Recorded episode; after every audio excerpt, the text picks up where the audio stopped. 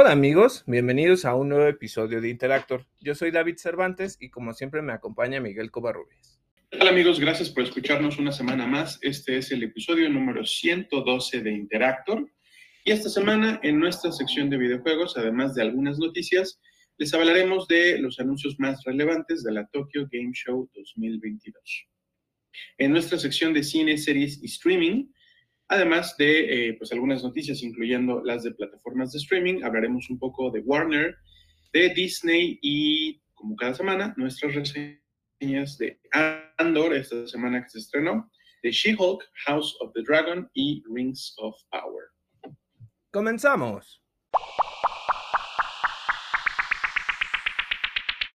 Vámonos de lleno con los anuncios más relevantes del Tokyo Game Show 2022. El primero es pues uno que me gusta mucho. Se anunció Infinity Strash Dragon Quest The Adventure of Dai, un juego de las aventuras de Dai, las que acá en, eh, México y conocimos como la, gran aventura de Fly en los años 90. Bueno, hay un videojuego que al parecer va a incluir pues contenidos de toda la serie, ¿no? En, eh, la, la, serie animada del anime sigue en emisión, cada semana se eh, libera un episodio nuevo de parte de, eh, eh, Toei.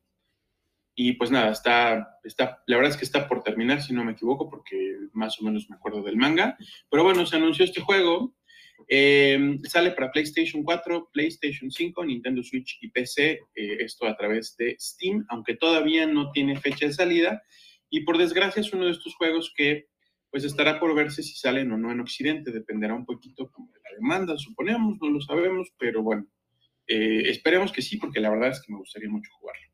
Otra cosa que se anunció es de parte de Capcom, eh, presentaron un nuevo tráiler de la nueva actualización gratuita de Monster Hunter Rise Sunbreak. Esta nueva actualización muestra nuevas características del juego, como un monstruo nuevo, eh, nuevas armas, armaduras y elementos cosméticos. Principalmente los cosméticos los resaltaron mucho.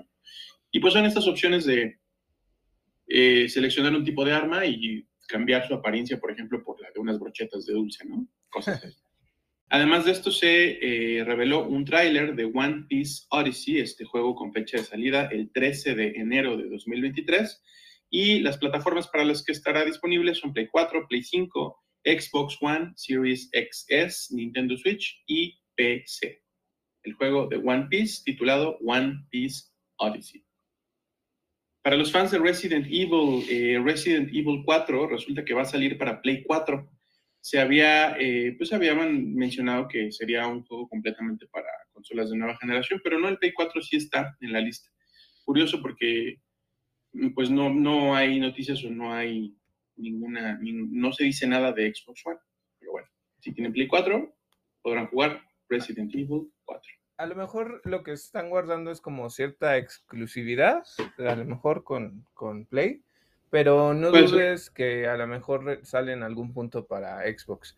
Lo que les iba a decir al respecto de este anuncio es que dentro de ese mismo showcase o dentro de su presentación en el Tokyo Game Show, dijeron que eh, esperemos para el mes de, es que ya no me acuerdo específicamente, me imagino yo que para octubre, sí, era en octubre, eh, va a haber un showcase específico de Resident Evil 4 Remake para que pues, conozcamos a detalle qué va a pasar en el juego, cómo van a ser las dinámicas y cositas así, recordando que este juego sale el próximo año, a principios del próximo año, entonces...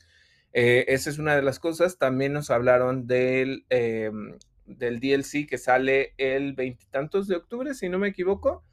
El DLC de se llama algo de Winter Winter Pack o algo así, que es este el modo de tercera persona para Resident Evil Village.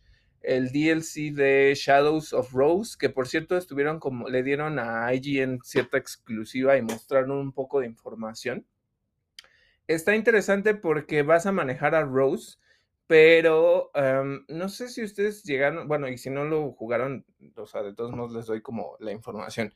Eh, si ustedes jugaron Revelations 2, el, uno de los personajes pues no tenía las habilidades y no sabía disparar, entonces como que señalaba cosas. Eh, en el entendido de que obviamente esta historia es que Rose va a conectar con la megamiseta que estaba en, en el pueblo y lo que ella quiere es deshacerse de sus poderes. Entonces poco a poco vas a ir como recuperando habilidades dentro de un universo mental, porque ni siquiera es físico, y vas a ir recuperando habilidades para deshacerte de tus poderes, ¿no? Entonces pues ya vemos que salen como monstruos que, que te van a ir persiguiendo, dijeron que va a haber como esa sensación otra vez como muy trepidante de que alguien te está siguiendo. Em, que las armas ahí, o bueno, la munición es limitada, no, no está tan enfocado en ese tipo de acción.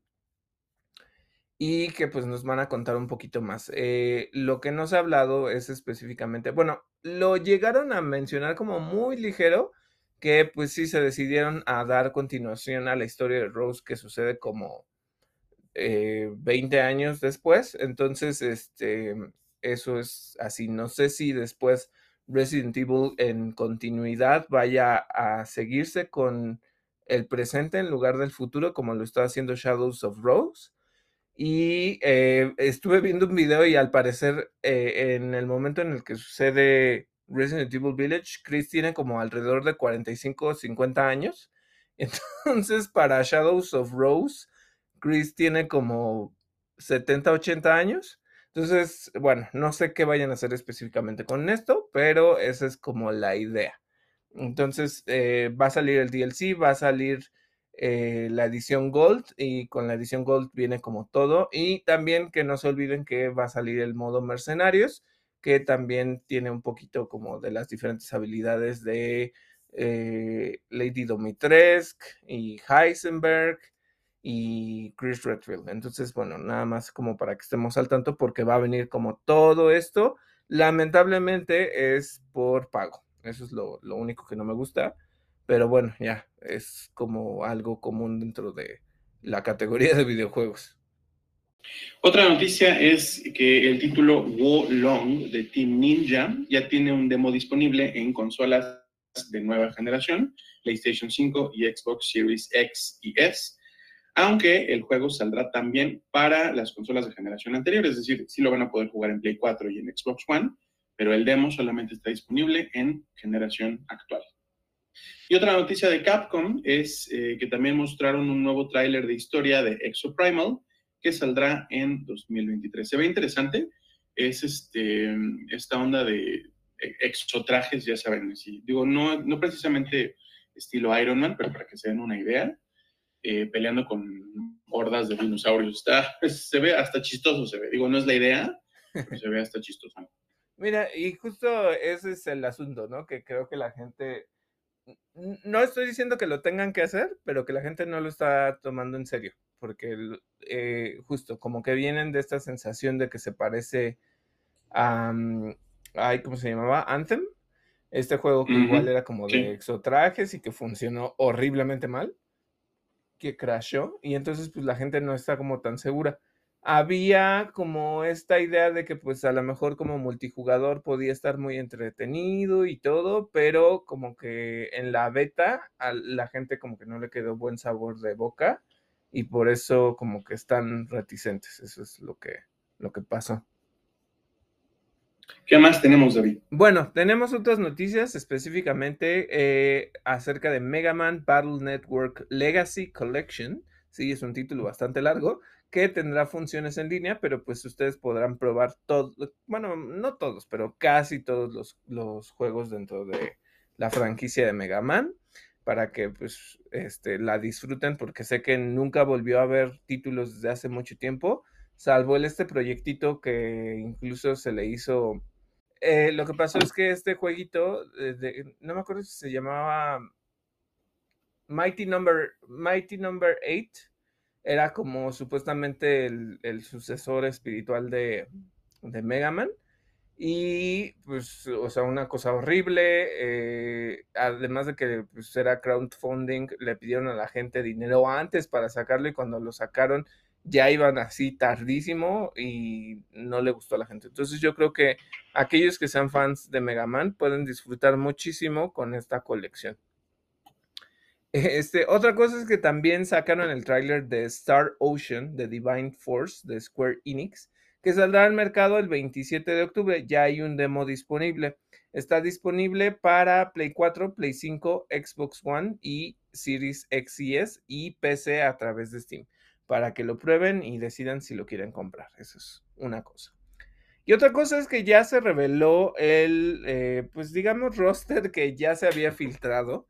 Eh, al rato estaremos hablando del peso otra vez de las filtraciones, porque hubo un asunto bastante grave, pero bueno, ya se había filtrado el roster de peleadores, pero ahorita se los confirmo que eh, pues son algunos que ya habían estado dentro de la franquicia y que regresen.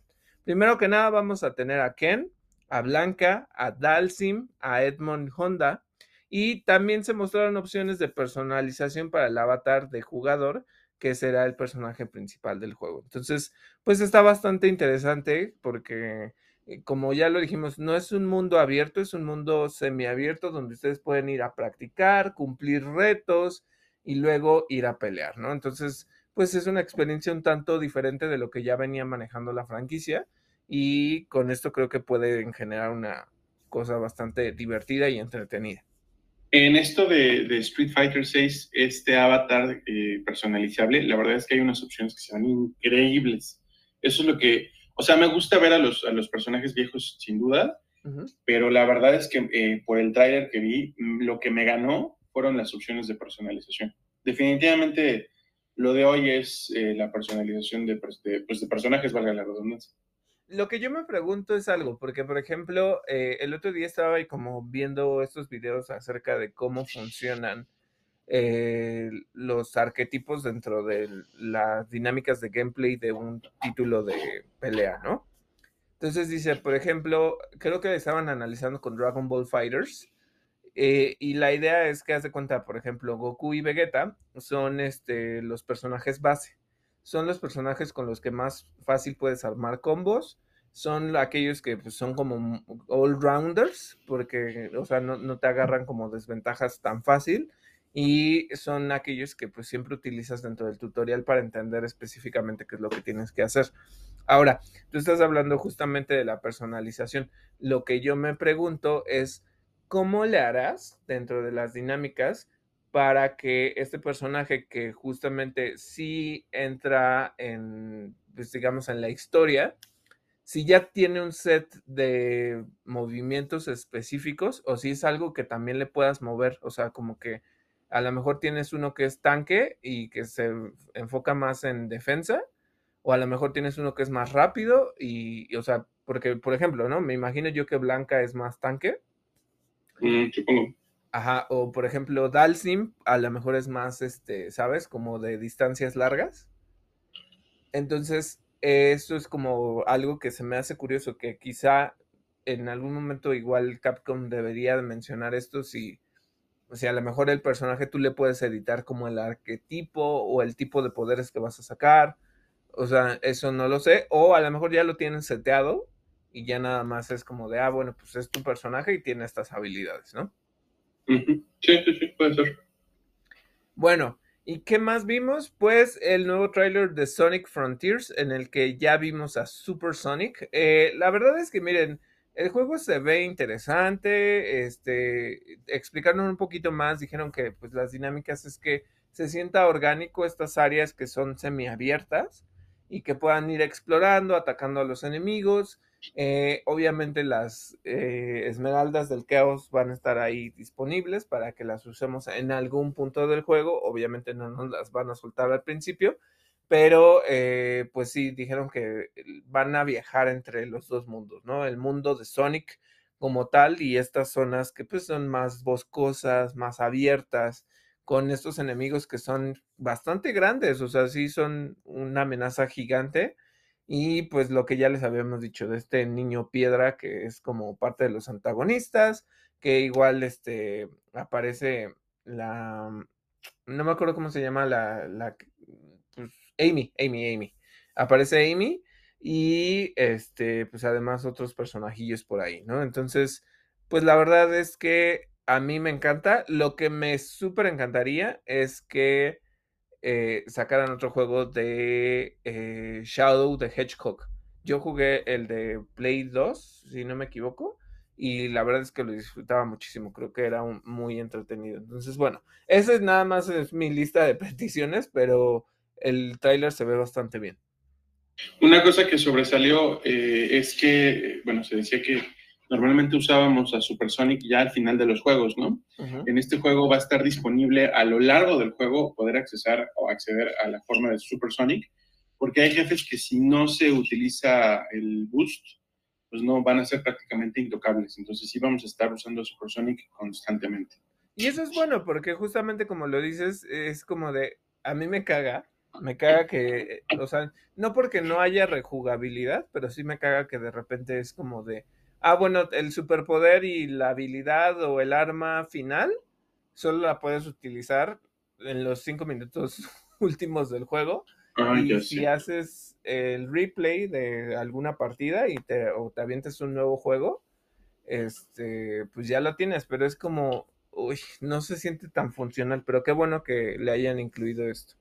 Y otra cosa es que en 2023 saldrá The Awakener Ryzen de Tenor Game, un Souls-like que mostró un gameplay en un nuevo tráiler y además eh, lo que nos cuentan es que habrá cuatro clases disponibles en este título, que es Guerrero, Sword Dancer, Soldado y Lancero. Este juego va a salir para Play 4, Play 5 y PC. Se ve súper bueno el, juego. Eh, las formas de combate me gustan. Sí es un Souls-like.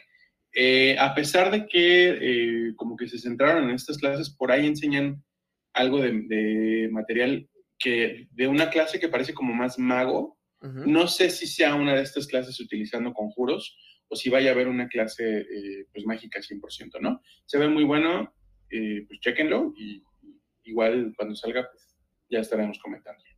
Probablemente, y eso es una interesante. Les iba a decir, y ahorita que Miguel habló de lo de los Souls-like, se nos había olvidado hablar desde hace semanas de este título que se llama Lies of P. Salió en el Summer Game Fest y es un juego inspirado en la vida de, bueno, en la historia de Pinocho, pero es muy Souls-like. Eh, tienes diferentes habilidades, se ve como, se ve ágil como Sekiro, que es algo que a mí me encanta. Y se ve que tiene bastantes dificultades, tienes poderes, eh, tienes una espada, pero también tienes como armas de distancia, eh, los enemigos pues tienen que ver mucho como con el mundo de Pinocho. Eh, por cierto, eh, al rato discutimos un poquito en nuestra sección de cine, series y streaming del cringe que me dio terriblemente con Pinocho. Este, pero sí, este es uno de los juegos que habíamos olvidado mencionar y la verdad es que sí me emociona. Oye, bueno, al rato me dices, pero ¿cómo que te dio cringe? Terriblemente cringe. Ahorita lo platicamos. Mm, bueno, eh, bueno, ya en otras noticias de videojuegos, ya no referentes a la Tokyo Game Show, eh, resulta que The Sims 4 se volverá gratuito a partir del 18 de octubre. Esto consideren que solamente el juego base no, no contempla los DLC. Eh, lo van a poder conseguir para PC a través de la EA App o a través de Steam y Origin en caso de PC y Mac. El juego también está disponible para Play 4, Play 5, Xbox One y Series X. De nuevo, el 18 de octubre va a, convertirse en un juego gratuito. Otra noticia, Tsuyoshi Kanda, el productor de Resident Evil Village, publicó una entrada en el blog de PlayStation para hablar de eh, pues el DLC Winter's Expansion, y de Resident Evil Village Gold Edition, la edición dorada. Eh, mencionó que el DLC de historia se titulará Shadows of Rose, es un poquito de lo que David ya nos mencionó. Eh, nos pondrá en el papel de Rose, la hija de Ethan Winters, pero ya con 16 años. Este juego, al parecer, tiene lugar dentro de la conciencia del el Mega Mycete. La única arma eh, pues, que Rose podrá cargar consigo dentro de la conciencia del Mega Mycete es una, eh, una pistola con munición limitada y un botiquín de primeros auxilios. Para sobrevivir tendrá que valerse de los extraños poderes eh, que por alguna razón que nos explicará Rose tiene y que le permitirán detener a los enemigos por tiempo limitado y destruir obstáculos. La edición dorada va a incluir además el modo en tercera persona para el juego original eh, y también el DLC de Rose. Adicionalmente, presentó screenshots de The Mercenaries Additional Orders, que también estará incluido en esta edición dorada. Va a estar disponible a partir del 28 de octubre. Sí, justo, ¿por qué tiene poderes? Eh, spoiler alert, aquí sí es bastante fuerte si no han jugado Resident Evil Village, pero el chiste es que eh, desde Resident Evil 7 se supone que Ethan Winters va a la casa de los Baker a rescatar a Mia, ¿no? Que es su esposa. Entonces, eh, lo que pasa es que te la encuentras y ya está contaminada por el, el Mo, así se le llama. Y entonces, eh, bueno, en ese juego así se le llama, y entonces está contaminada por el Mo, lo ataca, la vence, y entonces de repente llega Jack Baker y te da un palazo. En lugar de que eh, lo que pasa eh, literal es Ethan muere. Pero en la megamiseta que existe dentro del village, que es la que controla al Mo, eh, lo vuelve parte de esta mente colectiva. Y entonces, básicamente, Ethan dejó de existir. Es únicamente el Mo en su cuerpo. Y la, la mente colectiva que vive dentro de los recuerdos de Ethan. Entonces, eh, toda la aventura que tenemos de, de Resident Evil Biohazard es eh, la memoria de Ethan, pero su cuerpo dejó de existir. Por eso, cuando se echa esta agüita verde de los frasquitos, por eso si se le cae la mano, se la puede volver a pegar. Y si le pasa esto, se la puede volver a poner.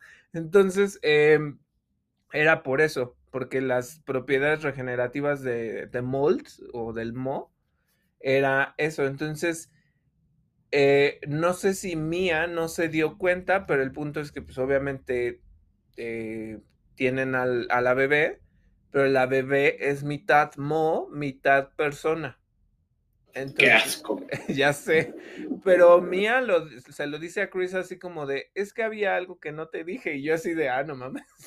Este, pero pues sí, o sea, se, se da cuenta. Por eso es la razón por la que nunca le vemos la cara a Ethan, en, uh -huh. tanto en Biohazard como en Village, porque en teoría él murió. Entonces e, era la razón por la que no, no, le vemos la cara. No sé si en este modo de tercera persona ya podamos verla. O sea, alguien, ya saben, siempre se meten en los archivos de, los juegos y podemos ver cómo es, pero eh, en sí el juego nunca lo ha permitido ver. Entonces, esa es la historia. Ok, eh, bueno, sí, es otra un poco cosa. asqueroso. se llevó a cabo un Call of Duty Next eh, live stream en el que se confirmaron las fechas de salida de los nuevos juegos de Call of Duty. Eh, estas son el 28 de octubre para Modern Warfare 2, mientras que Warzone 2.0 saldrá el 16 de noviembre. Además de esto, se reveló que el modo multijugador de Modern Warfare 2 va a incluir un modo en tercera persona y raids eh, de 3 contra 3. Por su parte, Warzone 2.0 incluirá la, una nueva facción enemiga, eh, esto para el modo PvE y un nuevo mapa. Muchas noticias de Call of Duty, sí. pero a nadie le importa. eh, eh, no creo, Miguel, que yo creo que hay tantísima gente que está súper emocionada por este título, pero eh, sí, como dices, pues vienen todos estos adelantos y nuevas cosas, ¿no? Entonces, ese es algo para discutir, sobre todo para los fans. Y bueno, ahorita continuamos con las noticias, ahorita les cuento algo de, de Nintendo, pero también les voy a contar algo bastante alarmante que sucedió el fin de semana pasado. Pero bueno, eh, nuestra noticia de Nintendo es que tres nuevos títulos de Sega están disponibles en Nintendo Switch Online. El primero eh, es Airworm Jim, eh, Alicia Dracoon y Beyond Oasis. A mí el de Airworm Jim se me hace como súper divertido y creo que pues es algo que pueden disfrutar muchísimo. Y bueno, ahora sí viene esa noticia pesada, lamentable. Y ahorita les explico justamente cuál es el peso de esto, porque ustedes pueden decir, bueno, vivimos en un mundo en el que se liquean las cosas semanas antes. Eh, ahorita les, explico como las diferentes situaciones en las que los contenidos pues se liquean, pero bueno. Lo que pasó es que Rockstar Games sufrió un hackeo por medio del cual se filtró material de Grand Theft Auto 6 y emitieron un comunicado al respecto. Entonces, justo eh, eh, hace tiempo, recientemente la plataforma colaborativa de Uber también sufrió un hackeo y aparentemente se responsabiliza a un único hacker o grupo de hackers por los ataques de ambas compañías. Eh, bueno, esa es una de las cosas. En Reino Unido se realizó la detección de un adolescente por cargos de ataque cibernético, pero no se ha clarificado si se le atañen ambos casos o algunos de ellos. Ahora, ¿por qué esto tiene mucho peso? Ustedes dirán, lo que pasó es que se filtraron alrededor de 45 minutos de juego, si no es que una hora, de, eh, de Grand Theft Auto 6, lo que pues, confirma que el juego existe. Y el asunto es que mucha gente se fue al nivel como básico eh, a decir, no, pues es que el juego se ve feo, es que el juego no está bien hecho. y es como de, güeyes, esto ha de ser un alfa o ni siquiera ha de ser un alfa. O sea, es, es, todavía está trabajándose el título, ¿no? No podemos hablar de que ya sea un gold, no podemos hablar de absolutamente nada de eso. Entonces, la gente se puso a discutir que si estaba mal hecho el juego y es como de, no, de verdad no podemos hablar de este tipo de cosas. Ahora, eh, lo voy a comentar así porque también siempre hay que tener como un poco de criterio en este sentido. Yo sí chequé un poco como del material porque justo se coló en las tendencias y pues también nosotros les estamos reportando información. Entonces, tenemos que estar al tanto de este tipo de cosas. No siempre estamos al tanto de cada liqueo, porque pues también nosotros queremos respetar nuestra, ¿sabes?, eh, experiencia como jugador. Y por lo tanto, pues en ese momento a lo mejor hay cosas que medio te empiezan a resonar y tratas de evitarlas para que no se te arruine el juego. Pero bueno, en el caso de em, lo de GTA, la importancia más grande es que viene el código abierto del juego.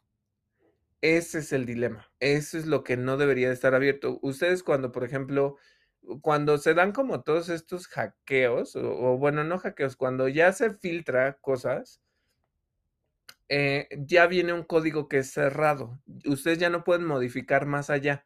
Entonces, este es el código base.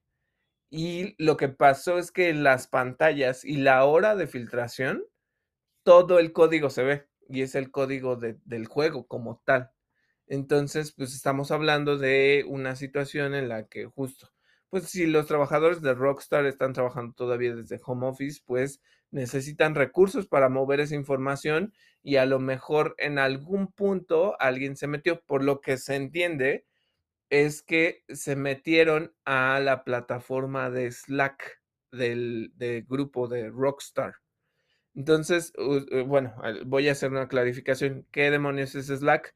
Slack es una plataforma de trabajo específicamente para agencias de publicidad, agencias de diseño o de desarrollo, donde pues es un chat como si fuera, eh, sí, es un chat donde ustedes dicen, ah, bueno, esas son todas las tareas que tenemos pendientes por hacer y les van marcando como checkpoints o les van marcando fechas de entrega.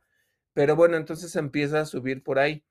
Lo que pasa es que en el desarrollo de un videojuego está el código general que todos tienen que tener acceso con el que van trabajando y sumando cosas. Ese es lo que se filtró.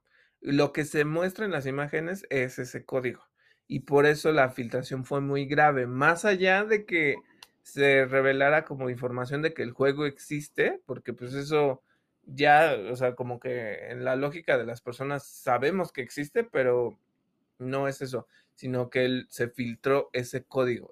Entonces, eh, pues eso es el asunto. Y lo que les decía, hay diferentes tipos de filtraciones. Por ejemplo, lo que ha pasado es que una cosa es que se metan y saquen este tipo de código. Otra cosa es que se metan a los servidores cuando el juego ya está en Gold o en fases finales y que si ya, pues ya obtuve que, por ejemplo, lo que le pasó a Capcom, lo acabamos de decir, ya supe cuál es el roster final de jugadores.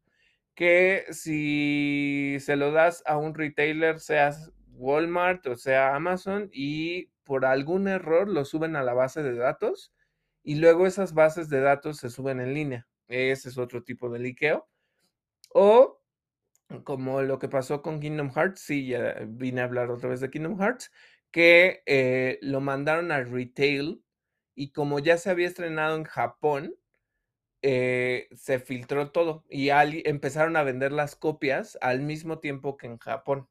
Y entonces mucha gente obtuvo una copia de Kingdom Hearts 3 y subieron el material a, Twitter o algún, alguna cuenta anónima, ¿no? Entonces, es, eh, se los pongo así, o sea, yo sé que muchas veces tenemos curiosidad por saber cómo van a ser los juegos, yo generalmente sí me aguanto mucho con ese tipo de, curiosidad porque me va a arruinar la experiencia. Y el problema es que son cosas tan masivas que, pues, que todo el mundo consume que le arruinas la experiencia a los demás. Entonces, si bien podíamos encontrar una sorpresa alrededor de la existencia de GTA 6, pues les digo, está grave que hayan llegado a ese tipo de maniobras para colarse a una plataforma de trabajo y obtener esa información y filtrarla.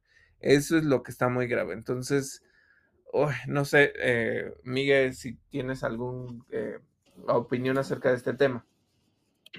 Solamente que, pues no, no es que siga así como súper de cerca la noticia, pero me intrigó mucho, eh, pues este tema de que en el Reino Unido ya tienen ubicado a alguien, ¿no? que es alguien que al parecer están investigando por hackeo. No, lo que dijiste, no se ha dicho abiertamente que sea el responsable ni, ni del ataque a Uber ni del ataque a Rockstar Games, pero si sí, eh, le va, pues le va a caer todo el peso, ¿no? Sí, sí, o sea, tenlo por seguro. Eh, miren, es que hay una cosa, eh, igual lo hemos platicado, por ejemplo, están estas filtraciones que yo creo que no son filtraciones, sino que es por parte del equipo de marketing para experimentar y probar si a la gente le gusta o no le gusta. Es una cosa. Eh, pero hay otras donde justamente como trabajador eh, no pueden brindar esa información. Entonces, imagínense lo que pasa, por ejemplo, lo que les decía, ahorita hay personas que siguen trabajando desde home office y tienen que utilizar, por ejemplo, VPNs para poder transmitir información segura si, si a lo mejor no están en un punto seguro, la VPN lo que hace es que pues, transmite la información de la manera más segura posible. Entonces, es hablar de que incluso se meten problemas porque si a lo mejor le robaron el acceso a un empleado, si cometió algún pequeño descuido, eh, entonces también ellos se involucran en ese sentido y recordando que pues las personas dentro de un estudio de desarrollo firman todo tipo de acuerdos de confidencialidad. Entonces, eh, cuando se dan filtraciones internas donde nadie les dice, ah, bueno, yo soy la fuente ni nada, ok, se puede medio entender, pero siempre hay que entender que hay una trazabilidad desde dónde salió la información.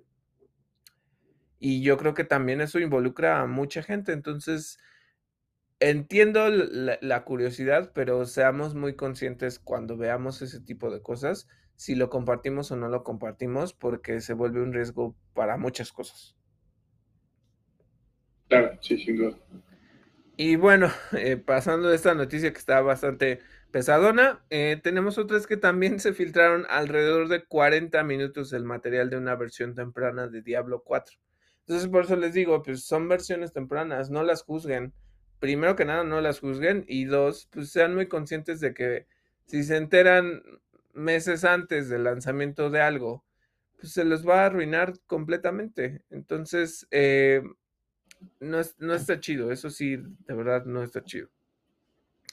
Pero bueno. por favor, no hagan memes con spoilers. Ah, eh, sí, sí, sí, sí, sí, sí, sí. O sea, eh, por favor, personas, o sea, yo sé que hay círculos en donde se puede compartir como esa información y, por ejemplo, Twitter lo que pasa es que de repente Incluso puedes llegar a evitarlo eh, si no sigues ese tipo de fuentes como tan específicas que filtran cosas.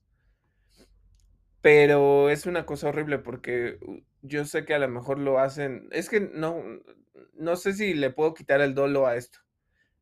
Porque sí siento que, que ya hay una maña de decir, ah, bueno, pues yo ya lo sé, que lo sepa el mundo, ¿no? Entonces, claro.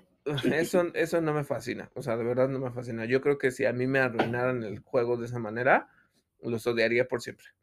Este... Sí, sí, justo razón. Entonces, bueno, esa es una de las cosas. Otra es que EA Motive, el estudio detrás de Dead Space y que también ahorita está haciendo The Callisto Protocol, están desarrollando un juego de acción y aventura de Iron Man en colaboración con Marvel Games. Em, me imagino yo que va a estar bien. El asunto es cómo van a hacer el gameplay, las dinámicas y todo, porque recordando que cuando salió la película de Iron Man, también salió un juego de Iron Man. Y pues era bastante, era, era entretenido, pero no era la gran cosa, ¿eh? O sea, es lo único que, que me preocuparía, pero recordando que pues ahorita está el juego de Spider-Man, está el juego de Wolverine en desarrollo, ese no se sabe cuándo vaya a salir.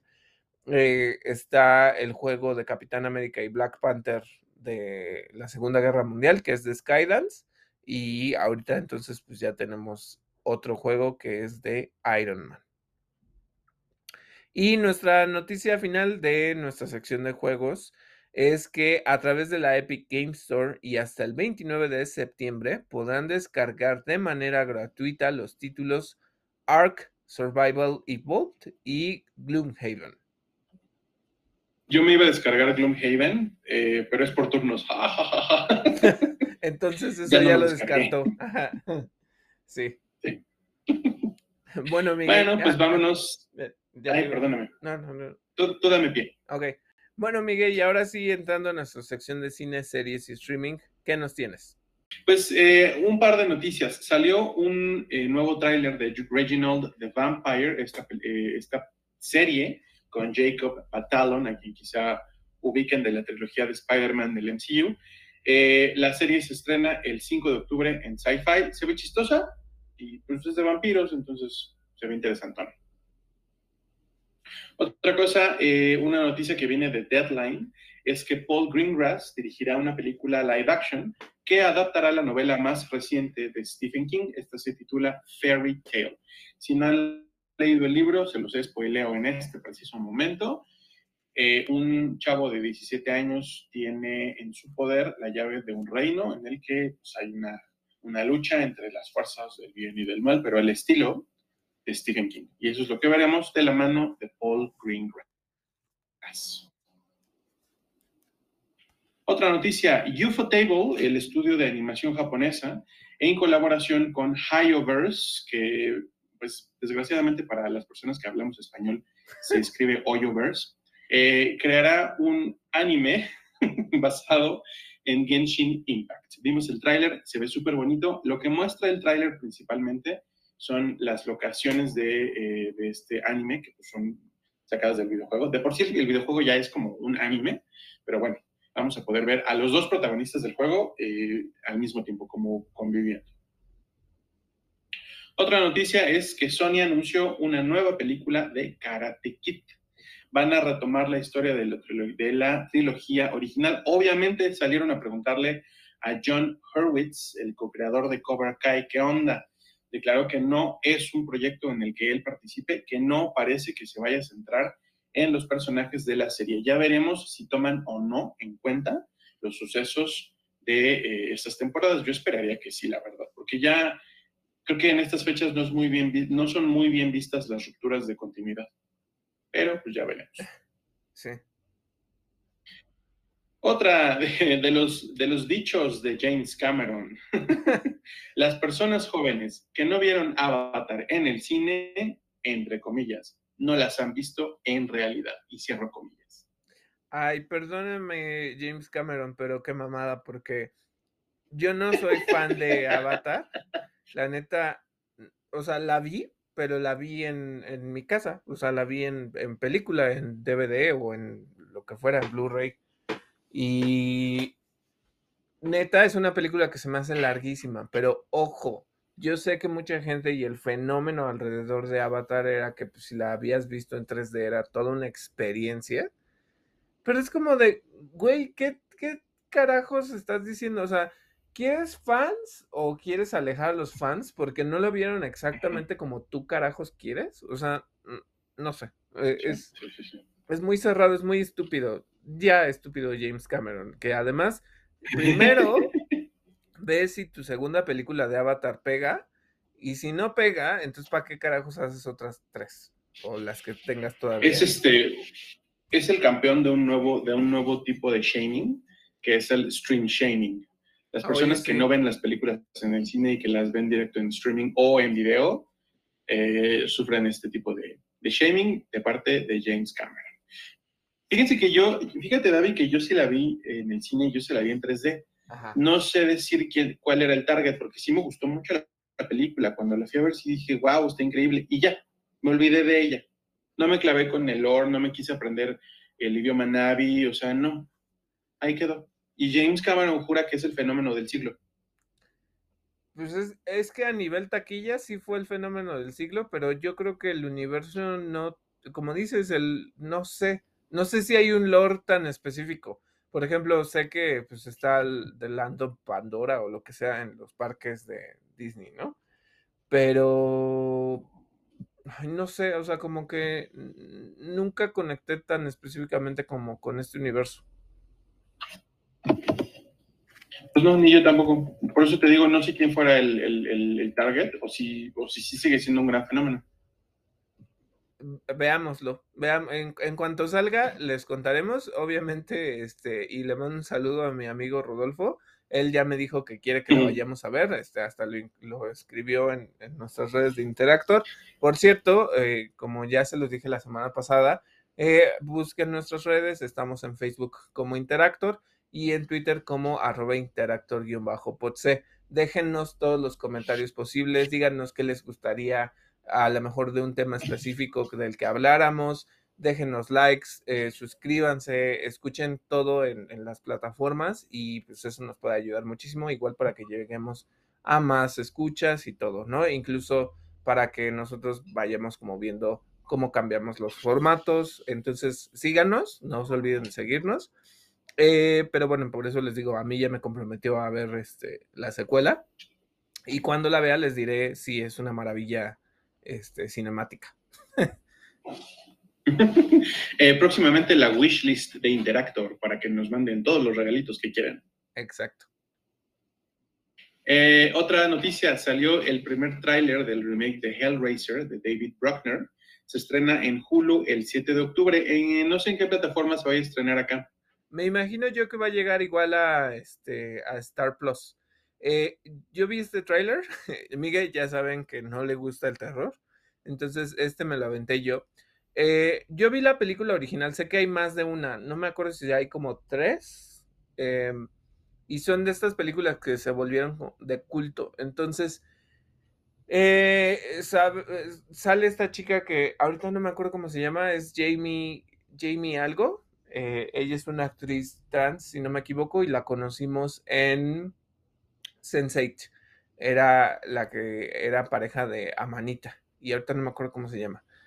Pero, em, pues es este mundo donde los cenobitos, si no me equivoco, son como ángeles caídos que tienen que ver mucho como, como que tienen una temática de placer a través del dolor pero ahí sí, fíjense, no me conozco tanto el lore. Em, vi la primera película y todo y no entiendo específicamente qué tiene que ver con, con este cubito que se volvió también como parte de esos props que son muy grandes, que todo el mundo quiere tener si sigue como ciertos fandoms. Y pues van a hablar como de esas cajas, este, salen los diferentes tipos de cenobitos, obviamente no remasterizados pues, pero renovados y cada uno tiene como un aspecto distinto. Por ejemplo, el cenobito principal o Pinhead, que es el, que le da eh, forma a esta actriz, em, eh, como que se fueron más por una eh, como look de piel en lugar de que tuviera como cuero negro o látex negro alrededor. Es como más como piel desnuda y desgarrada. Entonces, voy a buscarles el lore de Hellraiser y probablemente la vea si es que no me, causa como mucho, mucha atención, pero poco a poco les voy contando. Eh, se me hace interesante y yo creo que sí va a llegar a Star Plus. Ok, ¿qué más hay? Eh, es una noticia que viene de Deadline. Babak Anvari va a dirigir una nueva película de la saga, nada más y nada menos que de Cloverfield. ¿Tú has ¿Será visto una secuela? estas? ¿Será un reboot? ¿Será un spin-off? No lo sabemos. ¿Tú has visto estas, Miguel? Estas películas de Clover. Sola- sola- solamente vi la primera. Eh, creo que creo que como creció, como que creció mucho la saga, ¿no? Sí, y o- ojo que pues es de estas películas de, pues yo diría de clasificación C, bueno, de, ajá, de presupuesto C. Eh, No. No son, o sea, la primera salió y generó muchísimo ruido. Entonces por eso se hizo la segunda y creo que hay una tercera y luego acuérdense que también llegó la de, de Cloverfield Paradox o algo así a Netflix. Entonces, eh, mucha gente, es como, como la de actividad paranormal. Son películas de clase B o clase C que pegan. Ojo, porque les voy a decir, nunca he visto actividad paranormal. Vi la, la primera Cloverfield, no he visto las demás. Y una que sí es así, clase C o hasta D, es Sharknado. Y Sharknado sí me la sabe. Sí me aventé por lo menos la 1, la 2. Y creo que ya no vi la, la 3, que como que viajan en el tiempo. O sea, hay, hay un desmadre ahí, pero me aventé esas dos. Es que de repente es como de, te subes al mame de- de todo lo que la gente está viendo. Y pues estaba muy ridícula, pero entretenida. Y, y le invirtieron un buen, porque las otras hasta llegaron al cine. Ah, sí, sí, aquí, aquí no hacemos este, no hacemos shaming, no somos eh, ni Francis Ford Coppola ni, ni James Cameron para hacerte shaming por el cine que consumes. Ah, no, no, pues sí, porque les digo, es que yo creo que cada quien puede ver lo que quiere, o sea, Claro. entonces, pues bueno, esa es una cosa. Ahora Oye, eh, espérame, espérame. eh, mi chiste, bueno, es que ni siquiera, no, no pretendo que sea un chiste, pero lo, lo comento siempre que sale el tema de Cloverfield, porque no me lo puedo sacar de la cabeza y, se- y- y- y quiero que todo el mundo sea consciente de que esto pasó. Aquí en México, el año en el que se estrenó la primera película de Cloverfield, es una de esas películas que arruinaron con la traducción. ¿Tú te acuerdas cómo decía en las, en las eh, marquesinas de cine? Cloverfield, el monstruo algo, ¿no? Ajá, el monstruo, así. Exactamente. Era como, ¡ah! ¿Por qué me lo arruinan? Sí, sí, no. Y no- ya, ese es todo mi recuerdo. No, pero está, está bien porque de por eso les digo, o sea, hay veces en las que sí te, te dan como la pista y es como de, o te publican todo lo que va a pasar en la película. Pero bueno, ya que les digo. Eh, bueno, y ahorita vamos a hablar o vamos a pasar a noticias de Prime Video. Por cierto, que estoy molesto con Prime Video. Eh, ¿qué les pasa? Eh, Prime Video me prometió en sus publicaciones de Facebook que iba a subir, y sí, si me escuchas Prime Video, espero que hagas algo al respecto. Subió que iban a llegar series como Two, Two Broke Girls, este, Choc, que iba a llegar este Mom, y no me acuerdo qué otra serie. Eh, por ejemplo, Two Broke Girls y Mom, según yo, estaban en este pues digamos con, con Warner o con HBO Max. No sé si pues también tenían como los derechos por ahí. Pero Chuck, que les digo que yo quería ya que cumplieran, incluso algo que no hago generalmente es comentar eh, específicamente algo. Y comenté y dije, Chuck, sí, la onda, este, sí, Amazon, gracias por traerlo, no sé qué tanto. Bueno, pues los culeros no me cumplieron porque dijeron que iba a salir el 15 de septiembre y desde el 15 de septiembre vengo esperando como estúpido a que liberen el contenido y no lo suelten. Entonces, este, sí, en este momento te odio bastante Prime Video. Estoy, Y con justa razón. Sí. Pero bueno, hablando de los boomers que realizan contenidos y que luego quieren que la gente se meta y cosas así, otro de los boomers que recuerdan que ya se ha quejado de, de las nuevas generaciones es Ridley Scott. Sin embargo, este pues creo que sí se está adaptando a los servicios de streaming porque lo que va a pasar es que va a ser el productor ejecutivo de una serie live action titulada Blade Runner 2099 que tendrá a Silka Luisa al mando. La serie será una continuación de las historias de Blade Runner, de Ridley Scott y Blade Runner 2049 de Denis Villeneuve, que también eh, tuvo a Scott como productor ejecutivo. Estas ¿Te gustan a ti, Miguel? ¿Te, atreverías a ver la serie de 2099? Sí, por supuesto. Eh, la de Blade Runner a mí me causó un gran impacto cuando era niño, porque la, la ciencia ficción estaba pues como muy, no quiero decir que en pañales, pero era muy contenida la ciencia ficción. No estaba, por supuesto, en pañales, porque existe desde muchísimo, desde hace un siglo, pero, em, pero esta película, además de Star Wars, creo que es de las que me, volvieron así gran fan. Y luego yo vi Blade Runner 2049 en la Cineteca de la Ciudad de México. Entonces, verdaderamente la experiencia fue otra cosa, otro pedo. Creo que es una grandísima película y por supuesto que sí me aviento eh, la, la, nueva serie. La serie animada la empecé a ver, por desgracia, como que no me acordé de seguir viéndola, pero ahorita que me acuerdo, seguramente la volveré a poner próximamente.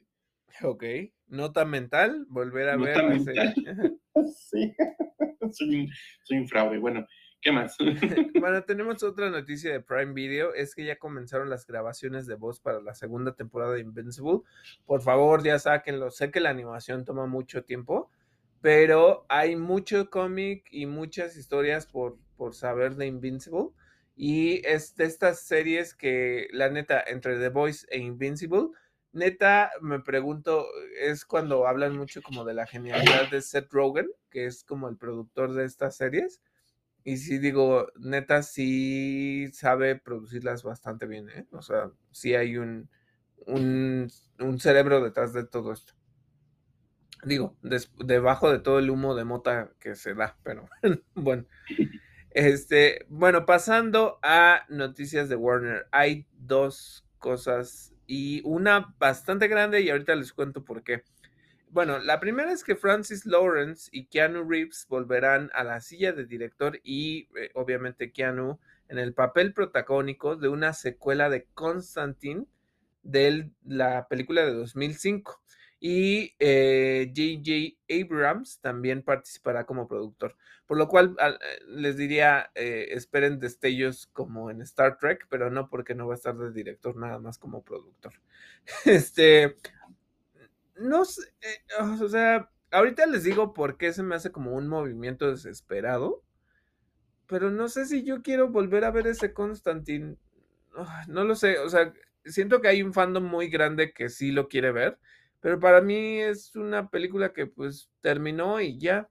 No, no lo sé, Miguel, ¿tú, ¿tú la quisieras, o sea, sí la esperarías con tanta ansia?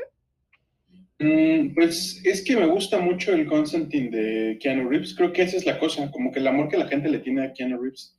Es un poquito como si de repente anunciaran que Brendan Fraser va a hacer una nueva película de la momia y todo el mundo corriera a verla. Ah, o sea, sí. sí, la película se acabó, ¿no? Y hubo un Constantine que a mí me parece mucho mejor eh, que pues, por, desgracia tuvo solamente una mini temporada y algunas participaciones en, animación. Eh, pero pues es Keanu Reeves, creo que ahí el fenómeno es él.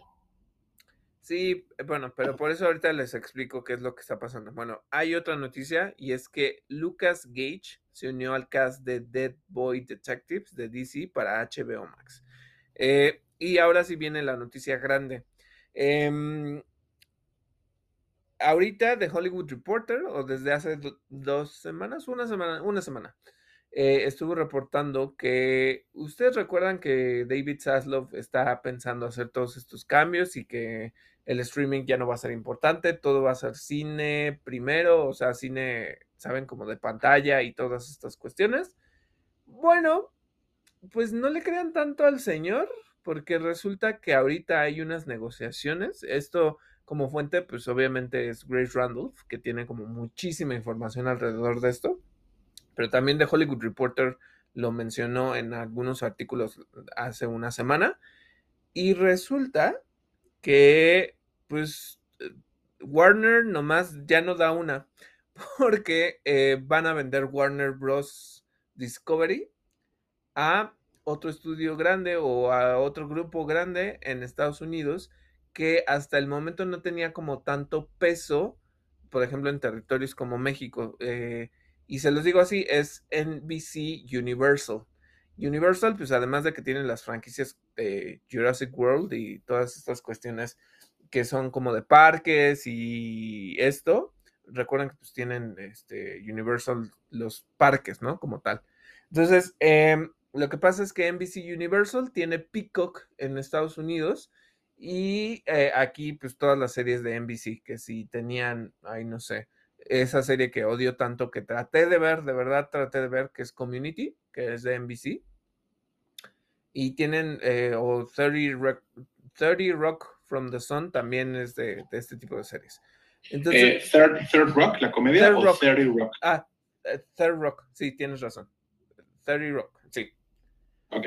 Este, mm, bueno, ellos son los dueños de, todas esas cuestiones y lo que pasa es que van a comprar eh, Warner Brothers Discovery para 2024. Entonces, todas aquellas producciones que quiere sacar David Zaslav, como la de Keanu Reeves de Constantine, pues es como dar patadas de ahogado porque ya nada más lo que quiere es llevarse un poco de dinero antes de que se realice la venta. Las negociaciones ya están en pie y entonces ahora, pues Warner, quién sabe dónde va, dónde va a parar, pero el chiste es que con esto lo que va a pasar es que entonces, mm, por ejemplo, ya NBC Universal va a poder tener pie en territorios en los que no estaba a través de HBO Max o a través de la plataforma de streaming. No sabemos si se va a seguir llamando HBO eh, Max y todo lo que sea, los planes que tenían de que si la iban a cambiar de nombre a Discovery algo o Discovery Warner o bla, bla, bla, eso tampoco se sabe qué va a pasar. Entonces viene una reestructuración así súper mega fuerte, donde de nuevo un estudio queda volando y quién sabe qué tipo de producciones se van a hacer.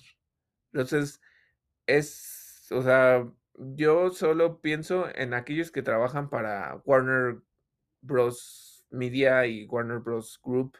Tampoco se sabe qué va a pasar con Warner Bros. Games, porque es una filial de, Warner.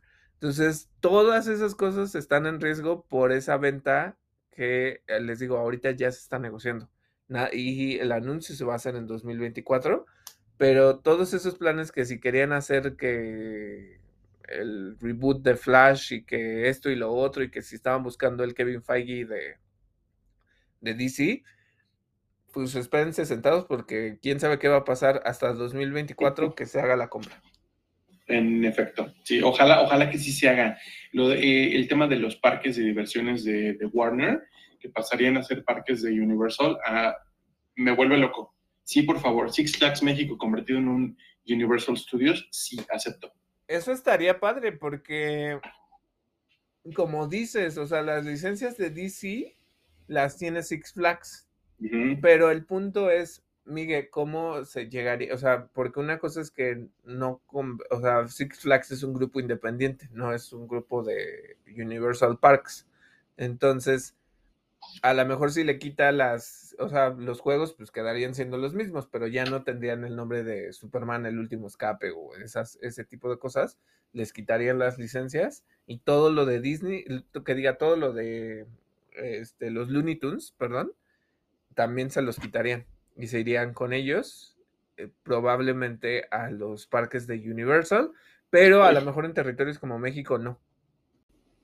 Bueno, pues esperemos a llegar a 2024 para poder pues comentar qué pasará con eso. Eh, vámonos a noticias de Marvel y eh, posteriormente de Star Wars. Eh, de Marvel, por parte de Deadline, se reporta que Jeff Loveness, el guionista de Ant-Man and the Wasp Quantumania, será también el guionista de Avengers The Kang Dynasty.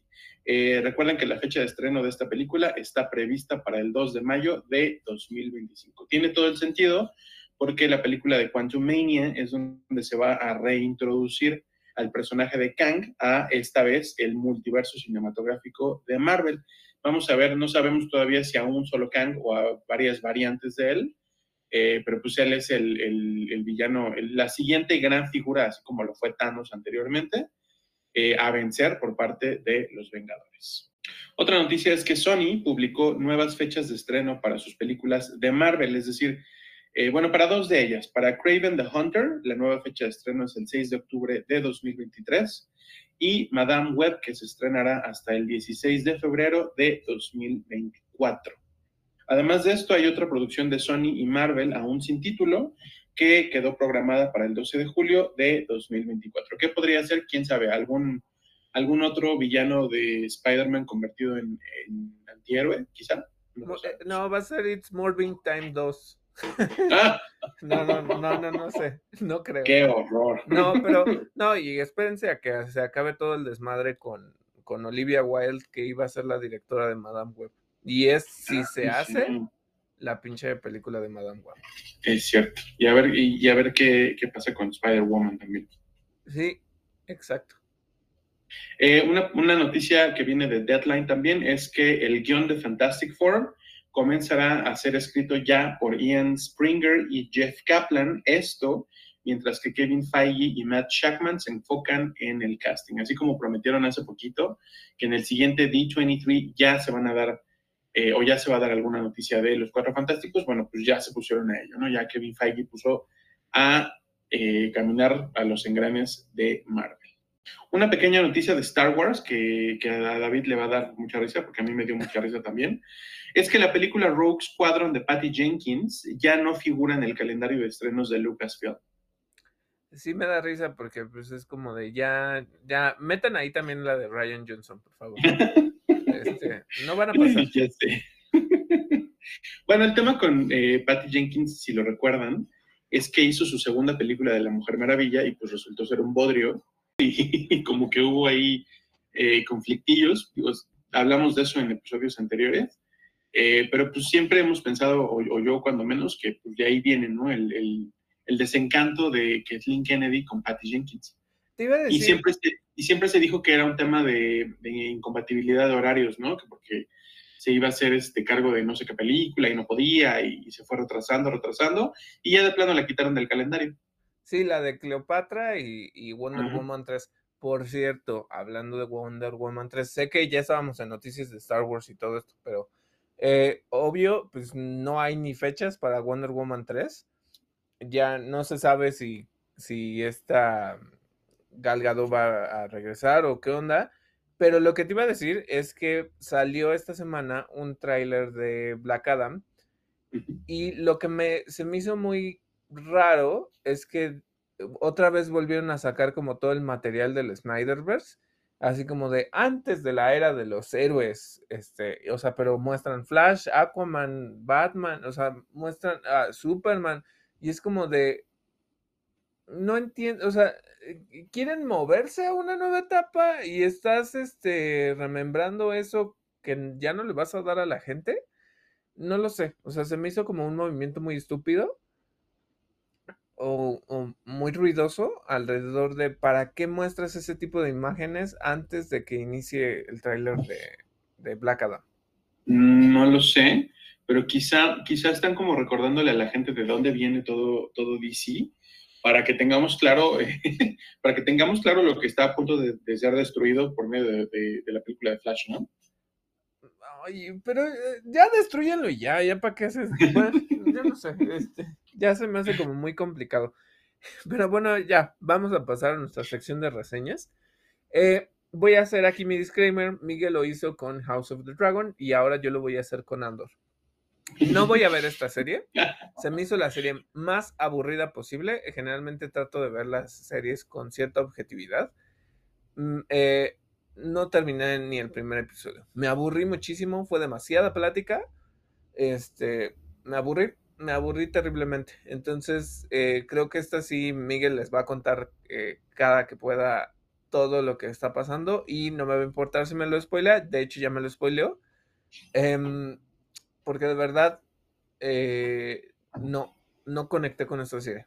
Me, me, pareció como algo muy, sabes, como de verdad, más allá de lo aburrido, como que no hay algo para mí en, esta serie.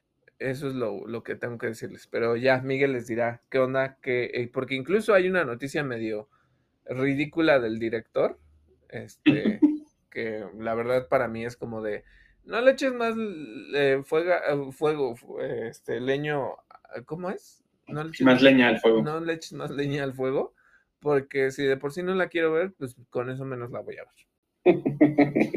bueno, ¿qué les digo? Andor, eh, se estrenó con tres episodios, nada más y nada menos que tres episodios. ¿Por qué demonios tres episodios? Bueno, si lo hubieran estrenado con un episodio, se hubiera sentido lento. Si lo hubieran estrenado con dos episodios, la gente la deja de ver. Eh, honestamente, yo le dije a David que me está gustando, sí, que la voy a ver porque es de Star Wars, sí, que me parece que está bien hecha, sí, pero está aburrida. Está aburrida. Eh, el segundo episodio, sobre todo, es aburridísimo. Bueno, Andor, ¿qué les digo? Eh, sí es la serie de de dónde viene Cassian Andor, eh, dónde vivía antes de unirse a la rebelión, a qué se dedicaba. Andor es este tipo de persona que saca lo peor de la gente porque se la pasa quedándole mal a todo el mundo, se la pasa pidiendo favores, pidiendo dinero, eh, como que jalando recursos de donde puede y, gastándose favores de la gente y metiendo en problemas y provocándole problemas a la gente que lo rodea. Entonces Andor es un personaje que a primera vista parece un hombre detestable, eh, quizá perfecto para el papel que termina desempeñando, que es de espía prácticamente, e incluso de asesino, eh, para la rebelión, para que no se nos olvide que, pues, a fin de cuentas, la rebelión era un movimiento armado que se vale de, técnicas a veces sucias, ¿no?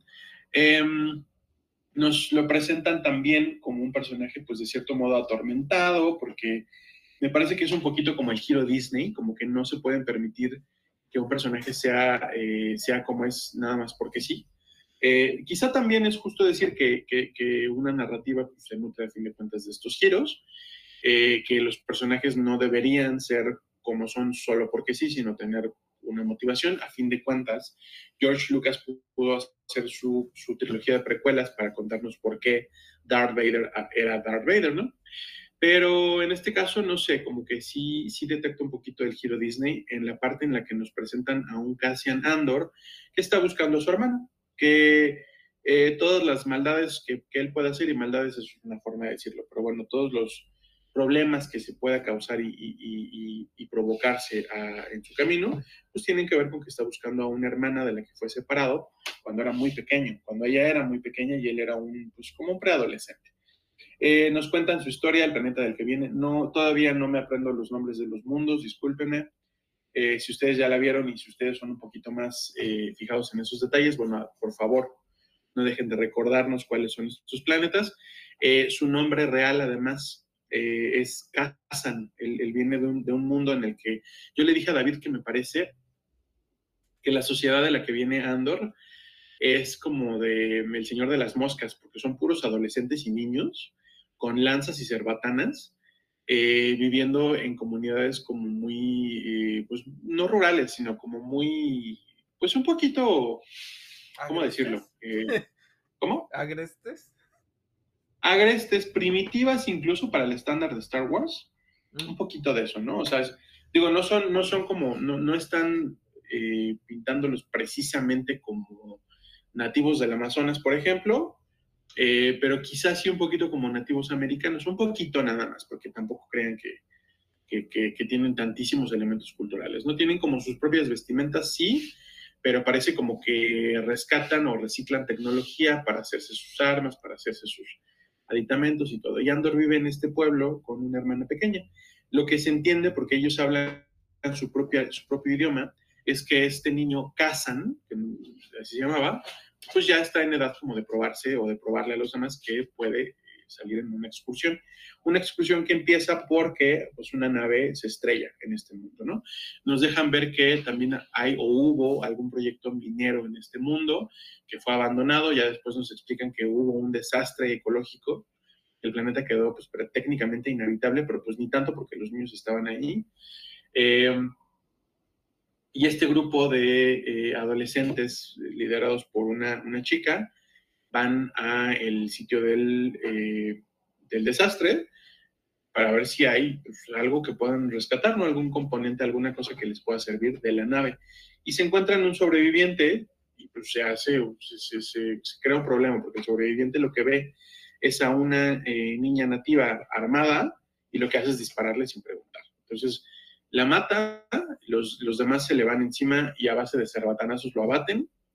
Eh, y deciden llevarse a la niña de regreso. Andor, esto, esto se lo platica a David, se los voy a platicar, pero muy rápidamente. Solamente esta parte de sus niños, ¿no? Y, y en este momento Kazan da este giro de personaje en donde tiene que tomar la decisión regresarse a su pueblo con los demás o eh, pues obedecer a este impulso suyo de explorar y meterse a la nave para ver qué puede sacar. Hay una secuencia muy que se me hace muy rara, todavía no le encuentro explicación, espero que en el futuro sí la encontremos, de por qué él empieza a verse reflejado en los componentes electrónicos de la nave, se molesta de lo que ve y empieza a romperlos. Y ahí es donde llama la atención de Marva, este otro personaje que hace las veces de la madre de Cassian Andor, de su madre adoptiva, que la señora dice, ah, nos lo vamos a llevar, porque la señora tiene un droide y un, y un compinche y son piratas prácticamente, que están buscando chatarra de la nave o componentes funcionales de la nave para podérselos llevar.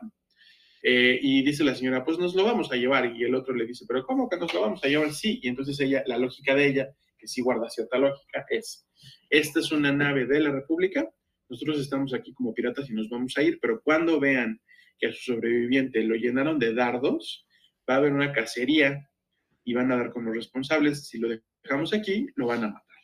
Entonces deciden abducir al niño que se convertirá en Cassian Es una forma muy agresiva de adopción en el universo de Star Wars. Adopción este, obligatoria. Adopción obligada, adopción para salvarte la vida. Te salvé la vida, ¿no? Y seguramente es una de esas madres que, por medio de la culpa hacen que los hijos hagan lo que quieren. Yo, yo te salvé la vida, te pude haber dejado en ese mundo. Eh, y bueno, de ahí viene esta separación de, de Casan, ahora Cassian, de su hermana, y ya veremos, seguramente la va a encontrar porque ya nos, ya nos eh, ya está promulgado desde el episodio 1 que la está rastreando, ¿no? Es la primera vez, me parece, en una producción live action de Star Wars en la que vemos algo que se parece al barrio rojo de Ámsterdam, es decir, a un barrio eh, pues un poquito como turístico, no es precisamente turístico, es como comercial para la gente de una corporación, pero es un barrio en el que hay vitrinas de prostitución vitrinas que funcionan como prostíbulos, y él se dirige abiertamente, no, no abiertamente porque nunca lo dicen así, pero está, en un burdel y está, le están ofreciendo chicas, ¿no? Y él pide por una chica de su planeta de origen porque está rastreando a su hermano. Entonces, creo, que es la primera vez que vemos esto. También es la primera vez en una producción live action de Star Wars en la que vemos un innuendo sexual eh, de una pareja que se eh, dirige a la cama para tener sexo. Eh, el segundo episodio, bueno, les digo que es aburridísimo, ¿no? Pero bueno, es, muchísimo contexto. Y lo que le pasa a Cassian es que en esta búsqueda de su hermana, eh, llama, atrae la atención de un par de guardias de esta corporación que está como a cargo del, mundo en el que Cassian está eh, buscando a su hermana y lo intentan apañar y, lo quieren, lo quieren multar y él ya tiene un récord criminal que todavía estamos por ver por qué lo tiene. Eh, y pues él en, defensa propia pues termina matando a uno de ellos y el otro, eh, pues el otro eh, primero está un poco fuera de sí, después intentando como entrar, hacer entrar en razón a Cassian, le ofrece un trato, ¿no? Le dice, vamos a entregarnos los dos y decimos esto. Y, pero Cassian sabe que no, que no va a funcionar así, que le van a echar toda la culpa. Entonces lo que hace es dispararle. remata al, sobreviviente de su pelea callejera y esto es lo que le acarrea problemas y esto es lo que vamos a ver que lo persigue a partir de este momento, porque ya vimos a el primer antagonista de la serie, que es un policía. Es un guardia, es un inspector de esta eh, corporación, de nuevo no la recuerdo, discúlpenme, pero es un inspector que está empecinado, pese a las órdenes de su jefe, de dejar el caso, de, archivarlo como una pelea callejera. Él está empecinado en dar con el responsable de un asesinato doble. Y pues bueno, eh, ¿Para qué les cuento más, no? Lo que vamos a ver a continuación es eh, a Cassian con el personaje de, eh, eh, ¿cómo se llama? Stellan Skarsgård, que si recuerdan es quien echó a perder como quien spoiló que iba a haber más temporadas. bueno, su personaje es una especie como de coleccionista de objetos exóticos, raros, útiles, eh, alguien que tiene muchos recursos y que además está un poco como en contra del sistema. Todavía está por verse si tiene o no que ver con la rebelión o quizá, por ejemplo, con algún sindicato criminal, no lo sabemos, pero él, él está interesado más en las habilidades de Cassian que en un objeto que Cassian le ofrece, que es eh, por lo que lo contactan, porque Cassian necesita el dinero para desaparecerse, porque sabe que le van a pisar los talones y que tiene que seguir buscando a su hermana. Entonces, desde aquí en adelante, vamos a ver con este despegue que estuvo lento y aburrido, honestamente, a pesar de que las escenas de acción estuvieron buenas. Eh, vamos a ver el despegue de eh, pues esta serie en la que se va a debatir entre empezar a hacerle la guerra al imperio a su manera, entre seguir buscando a su hermana y terminar uniéndose a la rebelión. Lo que sí les digo es que la producción está impecable. No es una producción impresionante en el sentido de que eh, yo les había dicho, por ejemplo, que el primer episodio de Halo de Paramount eh, se veía de verdad el despliegue de tecnología y de CGI así, pero, pero impecable y, fabuloso. Aquí no hay tantísimo CGI, lo que hay son muchos efectos prácticos, hay filmación en locaciones, hay sets que están impecables, verdaderamente hay maquillaje que está impecable y todo muy mesurado, muy en su sitio, muy en su lugar, no está sobresaturado ni de aliens, ni de naves, ni de efectos especiales y funciona, la verdad es que funciona muy bien. Mis felicitaciones al chef, porque es una producción de muy, muy, muy buen gusto, desafortunadamente aburrida. Eh, que ahorita, eh, justo se lo pasé a Miguel, eh, hay un meme de, ah, bueno, no un meme, varias publicaciones de, es que Cassian, o bueno, Andor es una serie, casi casi ya la clasifican de arte, es maravillosa, este, es cine que enorgullece, eh, en, uh, enorgullecería a, no sé, a Francis Ford Coppola o alguna mamada así, ¿no? Em, a mí, es que, eh, a ver, ¿tiene esos valores necesarios, Miguel? O sea, porque a mí lo que me pasó es que de verdad me aburrió. El hecho de que tú me digas que a ti te aburrió, quiere decir que por algo yo me salí en, el primer episodio, o sea, porque si de verdad tú ya tienes como esa paciencia que tú desde un principio dijiste, sí me da ganas de verla, se ve como esta cuestión de thriller y todo, em, de verdad tiene esos valores como para que la gente esté, perdónenme, eh, escuchas, no, no se trata de ofenderlos, esté mamando con esa cuestión. Eh, ¿Cuáles valores? ¿Los de, ¿Los de ser una producción como muy artística? Ajá, muy artística, valores de producción muy altos a nivel, este, no sé, gráfico, todas estas cuestiones.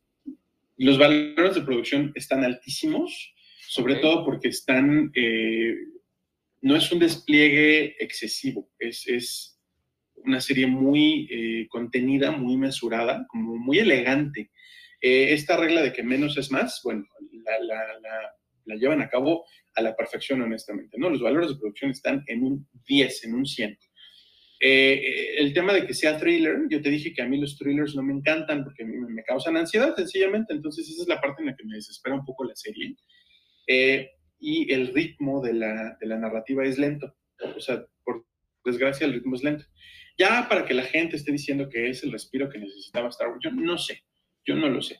Yo te lo dije a ti y lo sostengo. No es lo que uno espera cuando va a haber una nueva producción de Star Wars y eso puede resultar un choque para muchas personas. No, implica, no, significa que sea mala, a fin de cuentas, pues Star Wars es una franquicia dentro de la cual se pueden hacer muchas cosas. ¿no? Ya vimos, em, ya vimos eh, Star Wars Visions, que es una colección de, de, cortos de anime. No es lo mismo que ver una película, no es lo mismo que ver eh, las series de Dave Filoni, y nos gustó. Entonces, pues no veo por qué no darle la oportunidad a Andor. Y bueno, de hecho, mucha gente se le ha dado al grado de lo que dices, ¿no? La gente está mamando con que, con que es este cine puro, ¿no? No, no nos vayamos por ese lado. Este, sí, probablemente Francis Ford Coppola, probablemente Irving Kershner, el director del Imperio Contraataca, diría, es qué buena, qué buena forma de, representar Star Wars, pero probablemente también diría que está lenta y que está aburrida.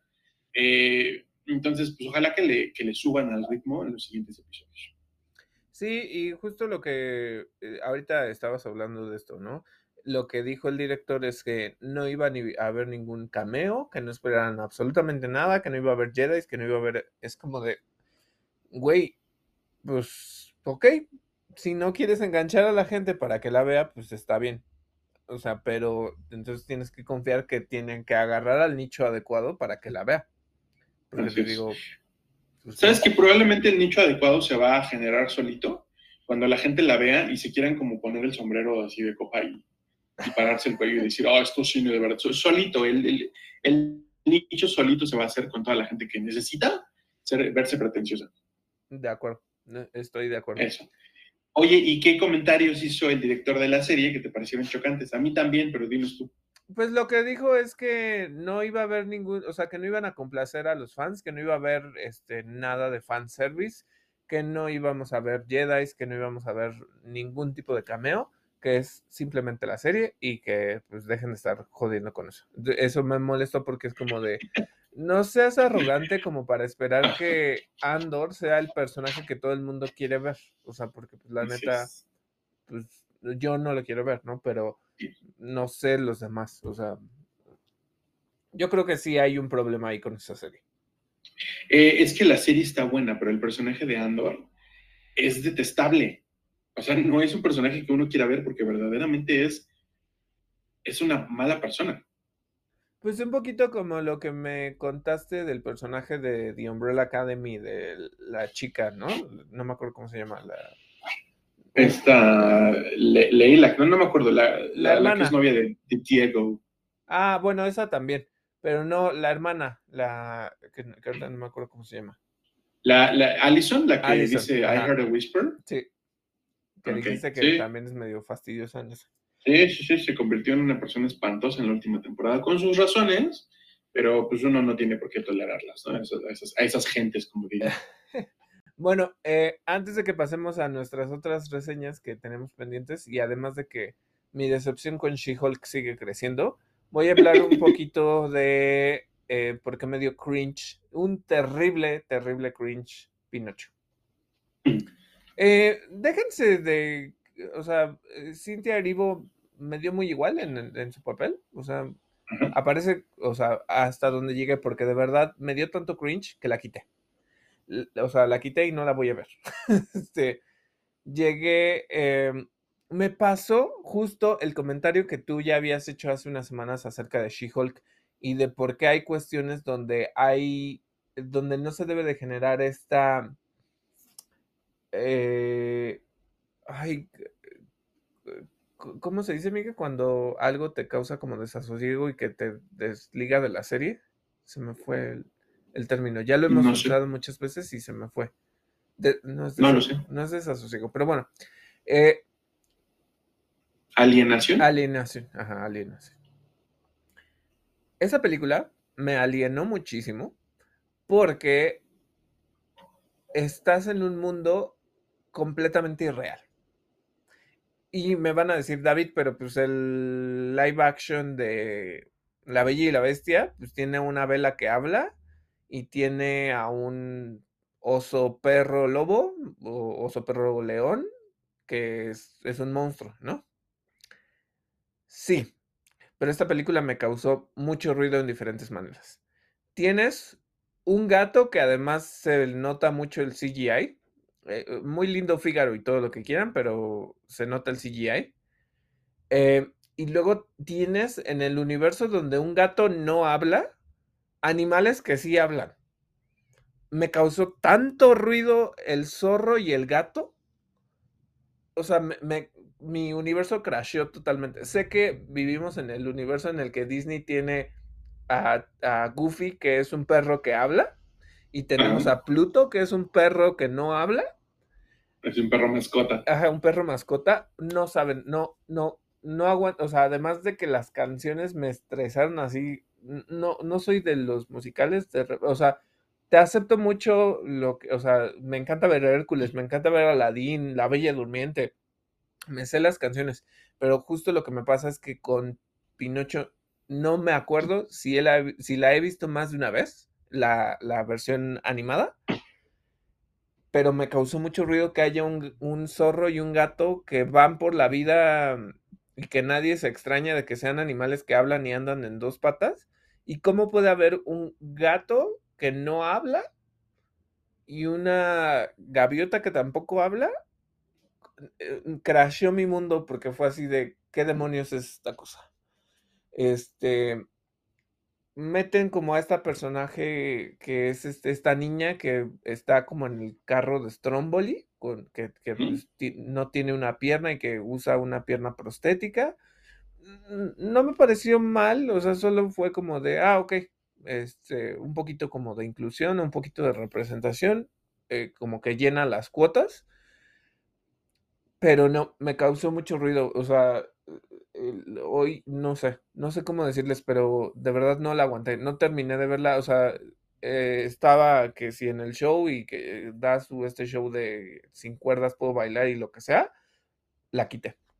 Me causó mucho ruido, me fastidió muchísimo la película. No sé qué más contarles. Y además se me hace algo súper ridículo que sé que pasa en la versión animada, que este Yepeto se sale con pecera, con gato, con lo que sea, y yo así como de, ay, ¿qué lógica tiene llevarte al pescado en una excursión para buscar a tu hijo? Yo, yo no puedo opinar por una razón. Yo estaba tan conmovido por la película, porque es tan parecida a la, a la, animada que me gusta tanto, que, que, no, que yo creo que carezco de objetividad para decir. No, y está bien, o sea, pero está bien, o sea, a ti te gustó, a ti te conmovió y te llevó a esa liga de, de, de sí está tocando como todos los puntos que la original tiene. Sí. Y está bien. Eh, a mí lo que les digo es, es como, por ejemplo, no vería la Dumbo de, de Tim Burton. Sé que está ahí en Disney Plus, pero películas que no planeo ver nunca es Peter Pan Peter Pan me da un cringe horrible y la idea de los niños se me hace como muy caótica, la de los niños perdidos y todas estas cuestiones. Em, Dumbo, porque además de, la escena de los elefantes, de, la drogadicción, con, bueno, del, emborrachamiento, se me hace una cosa muy horrible. Y también la historia de, o sea, de todo lo que le pasa a la mamá y todas esas cuestiones. Y ya está. Pero otra que tampoco, que intenté de verdad ver, es Cars. Alguien una vez ah. en el trabajo, alguien me dijo, David, pero es que hay un insight muy grande ahí. Eh, pues digo yo porque trabajo con cosas de insights y cosas así. Em, hay un insight muy grande y pues habla como de todo este mundo automovilístico, pero pues te cuento esta historia. De verdad intenté verla, eh, no había pasado media hora, ya la había quitado. Entonces, como que siento que son de esas películas que de verdad no toco porque me aburren muchísimo. O sea, como que o no conectan conmigo y o hay algo que me crashea. Lo único que voy a decir que me encantó fueron los cameos de todas las películas de Disney a través de los relojes. Eso es lo único que voy a decir que me encantó. Bueno, y entonces ahora sí vamos a pasar con reseña de She-Hulk. Dinos, Miguel, ¿qué, ¿qué, opinaste de este capítulo? De She-Hulk, eh, pues mira, ella empieza diciéndonos, eh, Jennifer Walters, que sí, que es un episodio con autocontenido de una boda. Sigue teniendo este formato de sitcom. Eh, es una serie para tomársela a la ligera y para reírse, definitivamente. Eh, está, yo creo que la comedia está como muy en punto. Lo que me desespera y que creo que ya es compartido por mucha gente es que están ya abusando completamente de este tropo de que todo el mundo puede pasar por encima de Jennifer Walters sin ningún tipo de consecuencia. Eh, digo, ya en este episodio hay por fin una consecuencia, que es que dice, ay, ya, eh, Titania la, pues la está acosando, ¿no? Y, no solo acosando, la ataca y dice, pues ya basta, me voy a defender y, le pone una estatua a Titania y la dejan ridículo. Pero es la primera vez de una larga lista, de una larga serie de, eh, pues de tonterías que le siguen pasando a Jennifer Walters, que la siguen pintando como una absoluta perdedora que no es, no debería de serlo. Eh, y además me parece inverosímil, ¿no? El hecho de que, digo, sirve la comedia, pero me parece inverosímil que haya un montón de gente eh, conviviendo con una Hulk que no se den cuenta de que la están haciendo rabiar y que en cualquier momento les va a poner encima, ¿no? Que es lo que honestamente espero que termine pasando. Eh, me encanta Titania, me encanta la, asistente paralegal de Jennifer, el, caso que se quedó atendiendo con la otra abogada de la firma, eh, se me hizo muy divertido, muy gracioso. Y ya eso, eso y nada más hay que decir de She-Hulk, creo yo. Mira, aquí voy a, tocar temas bastante difíciles. bastante difíciles. Por, bueno, no tan, tan difíciles. Eh, quizá fui demasiado exagerado.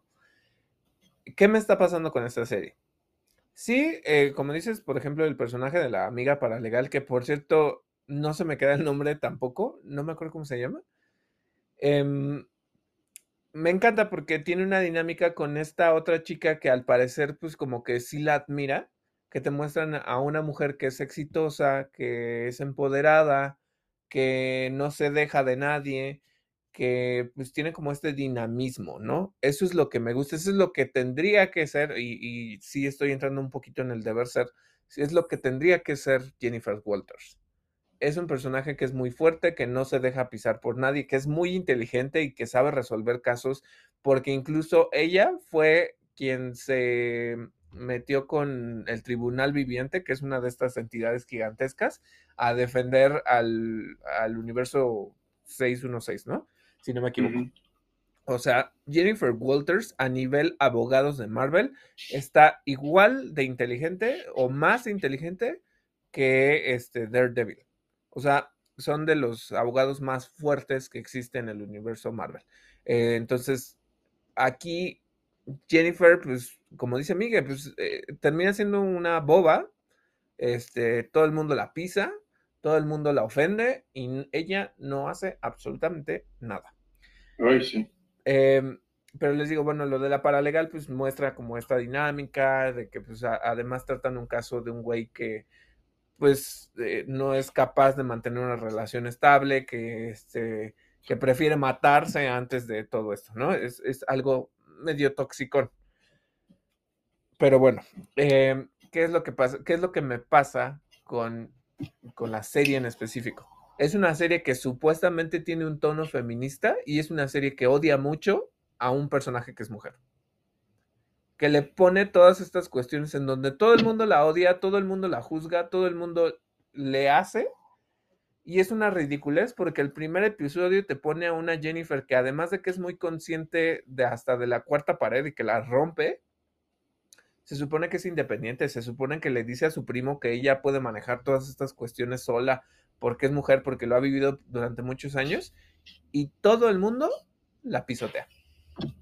Todo el mundo la pisotea. Es, una cuestión horrible, es, algo como que dices, neta, este, uy, no sé, eh, me causa muchísimo, muchísimo ruido ver eso en una serie.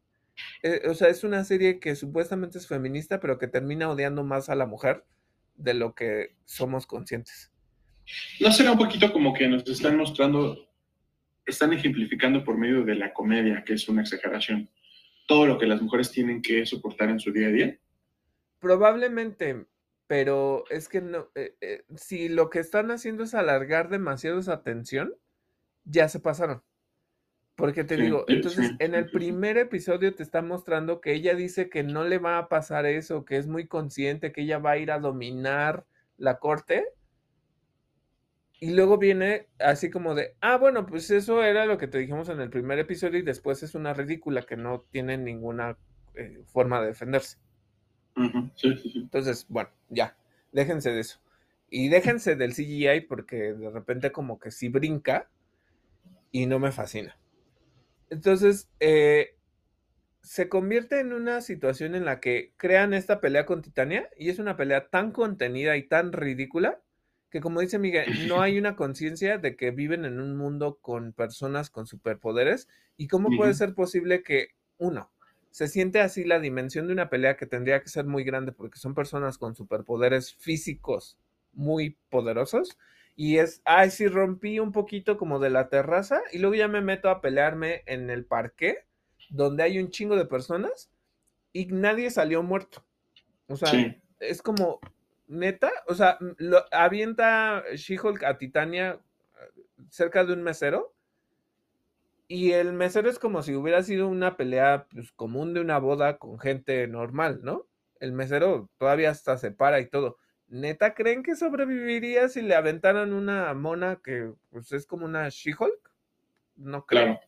Entonces, eh, es ridículo tras ridículo tras ridículo y para mí es como de, no se siente fuerte esta serie, o sea, de verdad no se siente épica. Me estás hablando de un personaje que es igual de poderoso que Hulk y resulta que pues no. Y entonces ya al final meten esta sensación de que este alguien la está investigando y que alguien ya le va a robar la sangre porque están perfeccionando las agujas.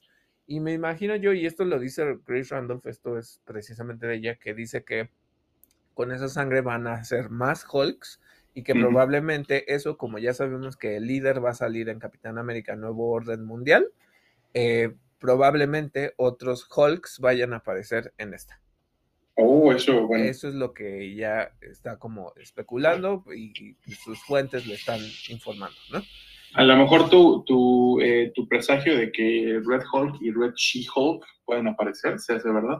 Ajá, entonces eh, por, me gustaría, pero es como, mientras esta serie se siente de lo más ridícula, se siente de lo más pesado porque no pasa nada, y es como de cuántos episodios quedan.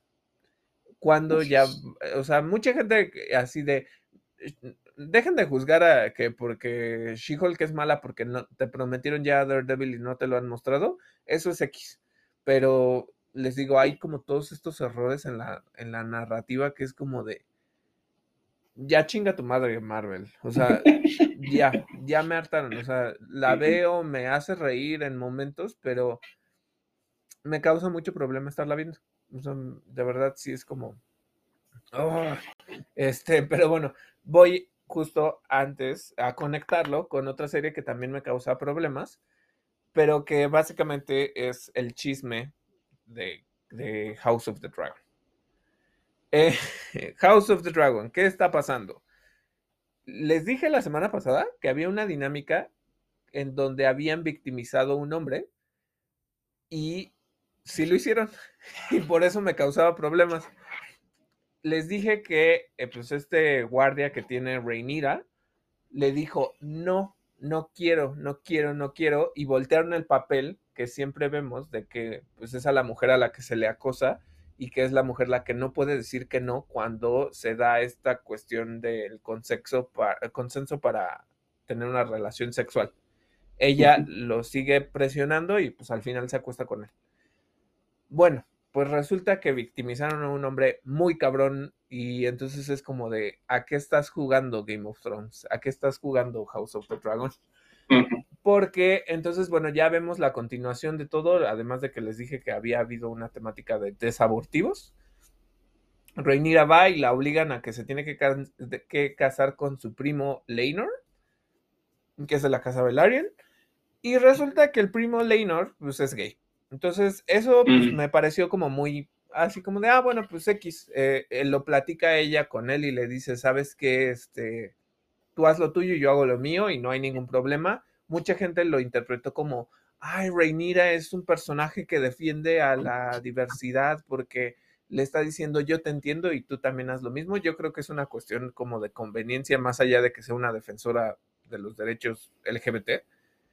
Una aliada, porque todo el mundo le está pintando como una aliada, es simplemente es, Reinira tiene sus intereses y lo que no quiere es, o sea, es, llegan a un acuerdo de, pues tú vas a estar con tu güey y yo voy a estar con el mío y no pasa nada. Pero tanto como que sea una aliada, pues no lo creo. Bueno, ya. Es eso dimensionando un poquito. Entonces, eh, van y negocian y lo que dice pues, la, la prima Rainis, la que fue la reina que nunca fue, dice, ahora esto le está poniendo un objetivo en la cabeza de nuestro hijo porque pues todo el mundo va a querer derrocar a Reinira y pues esto no es bueno, ¿no? Entonces ya llegan, se hace la maravillosa boda y Alicent, como era obvio que tenía que pasar, se da cuenta que no era cierto, que pues Reinira le mintió y se da cuenta por esta situación de la victimización de un hombre. El Sir, no me acuerdo cómo se llama, Sir, Sir Criston, Sir Criston, eh, que se acostó con Reinira, le dice, se me hace una narrativa así súper pendejísima, por eso les digo que le están volteando el papel, pero bueno, entonces, eh, Sir Criston dice, Reinira, nos acostamos una vez y ya te amo, y entonces fúgate conmigo, abandona tu reino y déjalo todo para que nos vayamos a vivir a esos y tengamos una vida libre de privilegios, pero libre de las ataduras de tener la corona encima. Obviamente, Reinira iba a decir, no, Yo no quiero eso, porque lo usó. O sea, ¿de qué manera el güey entendió que, que estaba enamorado de él? ¿De qué manera podría llegar a entenderlo? Porque te acostaste con él una vez. No sé, se me hace así súper complicado. Pero bueno, entonces el pendejo le dice, pero es que yo te di mi virtud, es que yo, y es como de, neta, neta, House of the Dragon, neta, me estás poniendo un güey que, o sea, que, durante muchos siglos la narrativa ha sido completamente la opuesta. Como para demostrarme que, también hay hombres sensibles en el mundo que se sienten usados. Es, es, como, esto es, es hipocresía total. House of Dragon, eres un hipócrita en tus narrativas pendejas. Pero bueno, ya. este. ¿Pasa eso? Sí, no, es que, es que es malo, o sea, está mal, no pueden tener ese tipo de representaciones, son estúpidas, pero bueno, eso da pie al super mega chisme, él va y la Alicent le dice, oye, es que el rumor me dice que pues Reinira se acostó y ella iba sobre lo del tío, sobre lo del Damon, y el pendejo le dice, sí, se acostó conmigo. Y este, si usted me quiere matar, si usted me quiere castrar, es el castigo necesario y no sé qué tanto. Y entonces, pues ahí se revela como toda la información. Entonces, por eso les digo que es una pendejada, es una pendejadísima así, porque el güey soltó toda la sopa y ya. Llegan a la boda, este, y eso es otro problema que me causó la serie. Eso, pero eso sí es como de construcción de personaje eh, Leinor va con su pareja que se llama Sir Geoffrey. Y eh, lo único majestuoso que puedo entender es que me gustó que llega Leina y llega Leinor con sus dragones y pues que van volando y llegan al reino y se hace la fiesta y bla, bla, bla. Obviamente Alicent pues ya odia al rey, odia a Rhaenyra y llega y hace la interrupción en medio del discurso del rey y todo, ¿no? O sea, muy perdónenme, lo voy a decir así, muy emperrada, ya llega y, todo, ¿no? Lo logra. Pero bueno, entonces el pendejo, y sí lo voy a decir así, el pendejo de Sir Geoffrey le dice a Leinor, oye, ya noté quién es el que es el, de Rhaenyra con el que se está acostando. Y es, e, eso sí se cuenta dentro de la narrativa de, de, House of the Dragon desde el principio, que Sir Criston es el único que tiene experiencia de pelea en todo el reino y que por eso fue capaz de derrotar en el torneo a Daemon Targaryen. Entonces es el único hombre dentro de toda la guardia y dentro de todo el contexto de la serie en donde no ha habido guerras que se sabe pelear. Entonces va el pendejo y lo quiere chantajear diciéndole, ah, bueno, pues así como tú eres el amante de Rhaenyra, yo soy el amante de Leinor.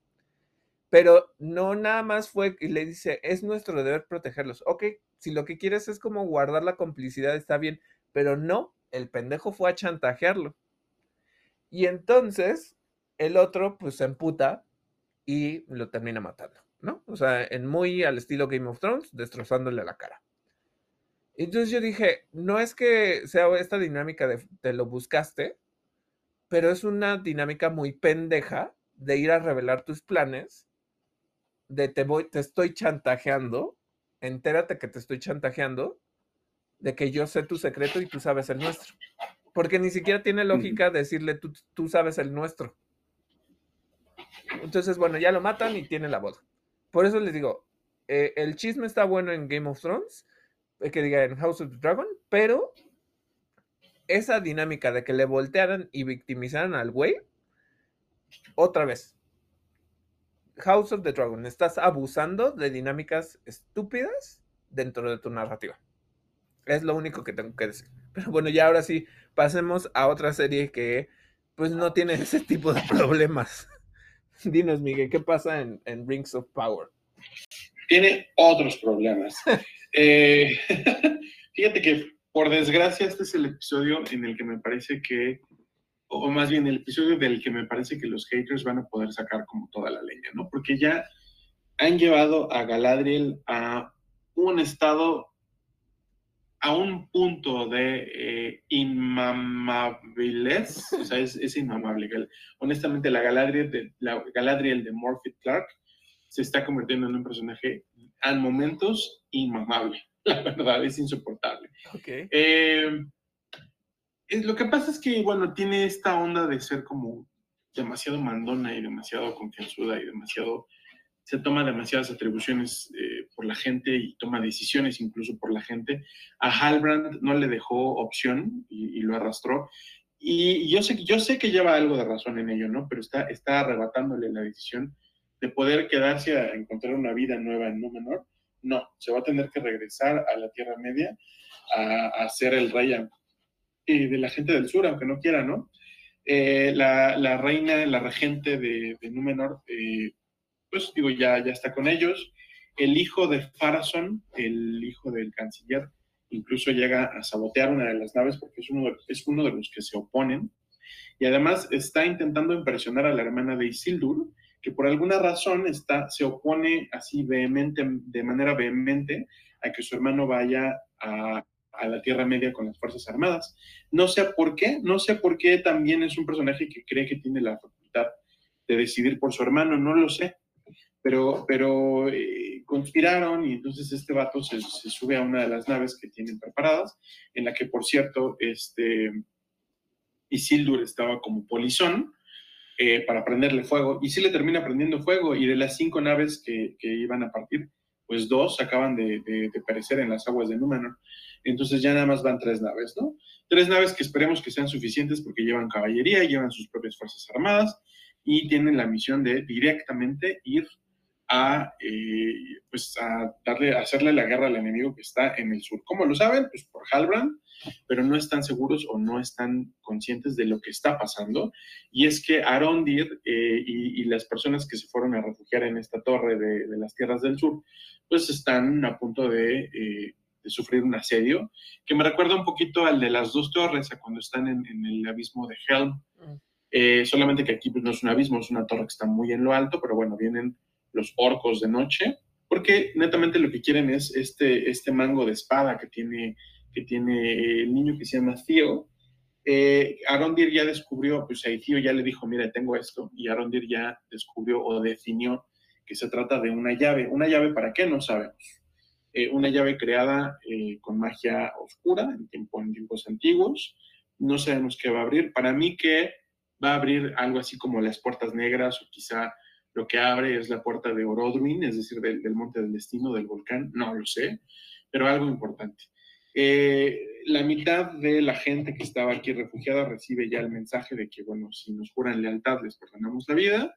Y el viejo este, el, el, carnicero, me parece, o algo así, que ya había intentado como eh, convencer al chavo Acío de que Sauron era el, el rey... Eh, el rey verdadero de las tierras del sur, pues convence a la mitad de la gente de que sí, de que se vayan y que le rendan pleitesía a Adar, a este elfo, eh, solamente que este hombre cree que Adar es Sauron, ¿no? Y pues nos están diciendo que no, que para nada, que él no es Sauron, porque no le dice ninguna palabra, solamente lo, lo golpea y luego le da un arma y le dice, bueno, pues la lealtad se jura con sangre y ponen de rodillas a un, a un chavo de los que se fueron con este viejo, ¿no?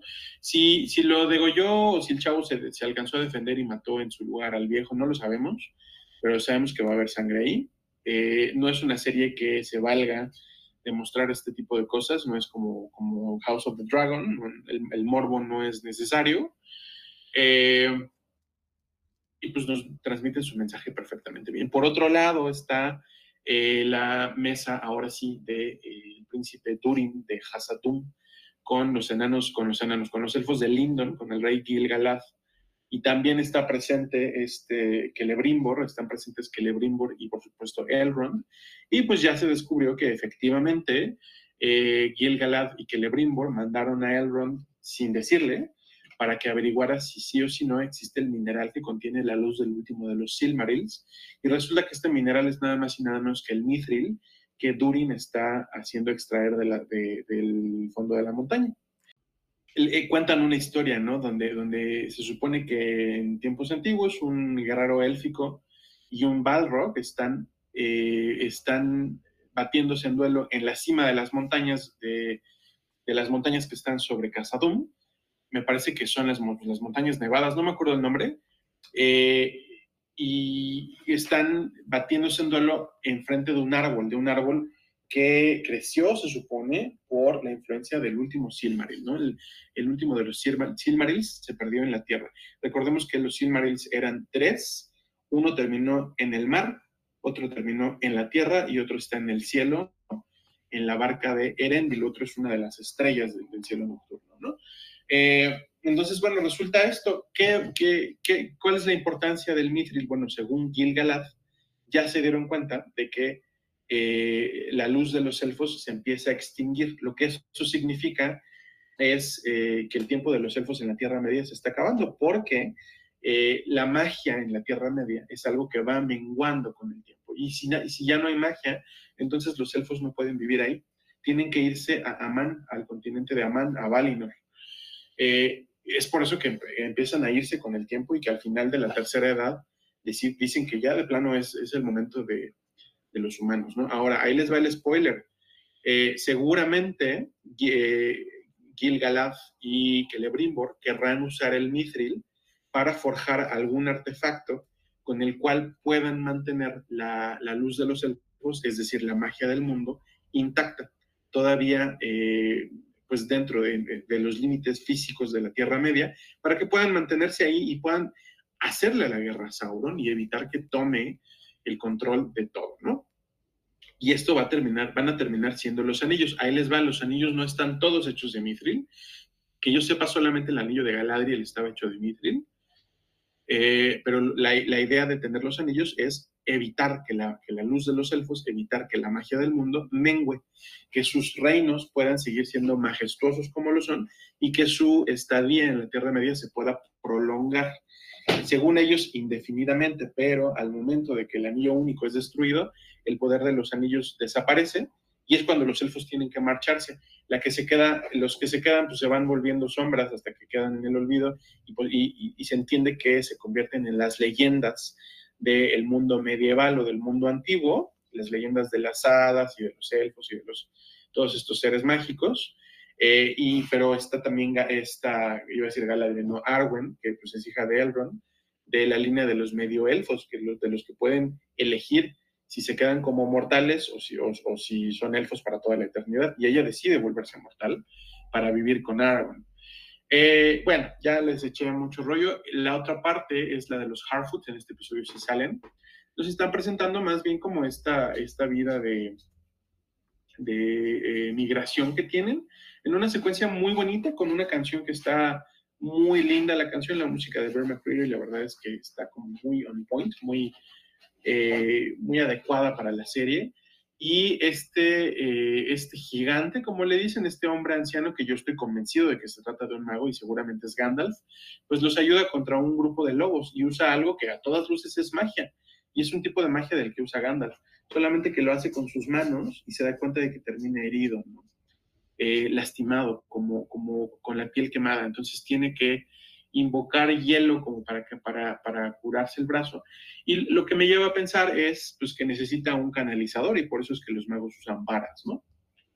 Eh, ya vimos por fin a esta figura femenina que, que, todo el mundo, todo mundo pensamos, yo también llegué a pensar que usted era Sauron, es como una sacerdotisa, están eh, rastreando el lugar, de, el, el lugar en el que cayó este hombre del cielo, el cráter, eh, ¿Quién sabe cuáles sean sus intenciones? O sea, todo es muy ambiguo y seguramente se hacía a propósito. Eh, pues nada, mi, mi, mi, dinero, mi apuesta es pues, que se trata de una especie de culto a Sauron o a Melkor, a Morgoth, mm. eh, y, que están, y que están buscando como las señales de la intervención de los Valar en el mundo. Ya veremos. Pues eh, la verdad es que sí, por eso les digo, va avanzando bastante bien. Pero, ¿cuál es el punto en el que pueden criticar mucho, Miguel, los haters? El punto de Galadriel, netamente es Galadriel, así como el personaje del que estoy seguro que, o sea, no les tienen que ayudar porque solitos lo hacen, pero desgraciadamente en este episodio no es que les dé la razón, pero puedo entender que haya ciertas voces que dicen que Galadriel es insoportable la Galadriel de Morphy Clark sí está un poquito pasada de, ¿cómo, cómo, decirlo?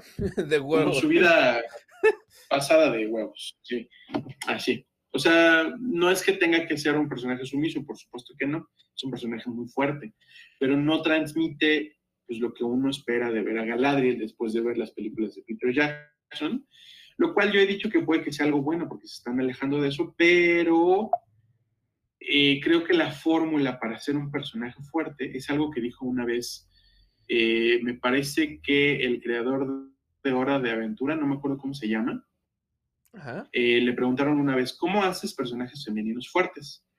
Y él dice, y él, dijo, lo que hago es hacer personajes femeninos normales, personajes femeninos basados en lo que percibo que es la vida de las mujeres en la vida real y ya por sí solas son fuertes. No tengo que imprimirle una fuerza artificial a los personajes porque solitos demuestran su fuerza. Creo que no están aprendiendo, no, aprendieron esa lección para esta serie y están forzando mucho que el carácter, el carácter de Galadriel sea a fuerza pues castrante y no le ayuda. Sí, o sea, la fuerza no es arrogancia, ¿no? sí, eh, porque eso es lo que, lo que transmite Galadriel. En pocas palabras porque, como dices, toma decisiones por otros, llega y está muy... Voy a usar esta frase en inglés porque no, no, no, sé cómo decirlo en español quizá en este momento, como muy entitled, como que ella cree que todo le pertenece y que todo se tiene que ajustar a lo que ella quiere. Entonces, eh, Así es. Pero bueno, este, esas fueron nuestras reseñas, por eso les digo que bastante problemáticas algunas, pero sí,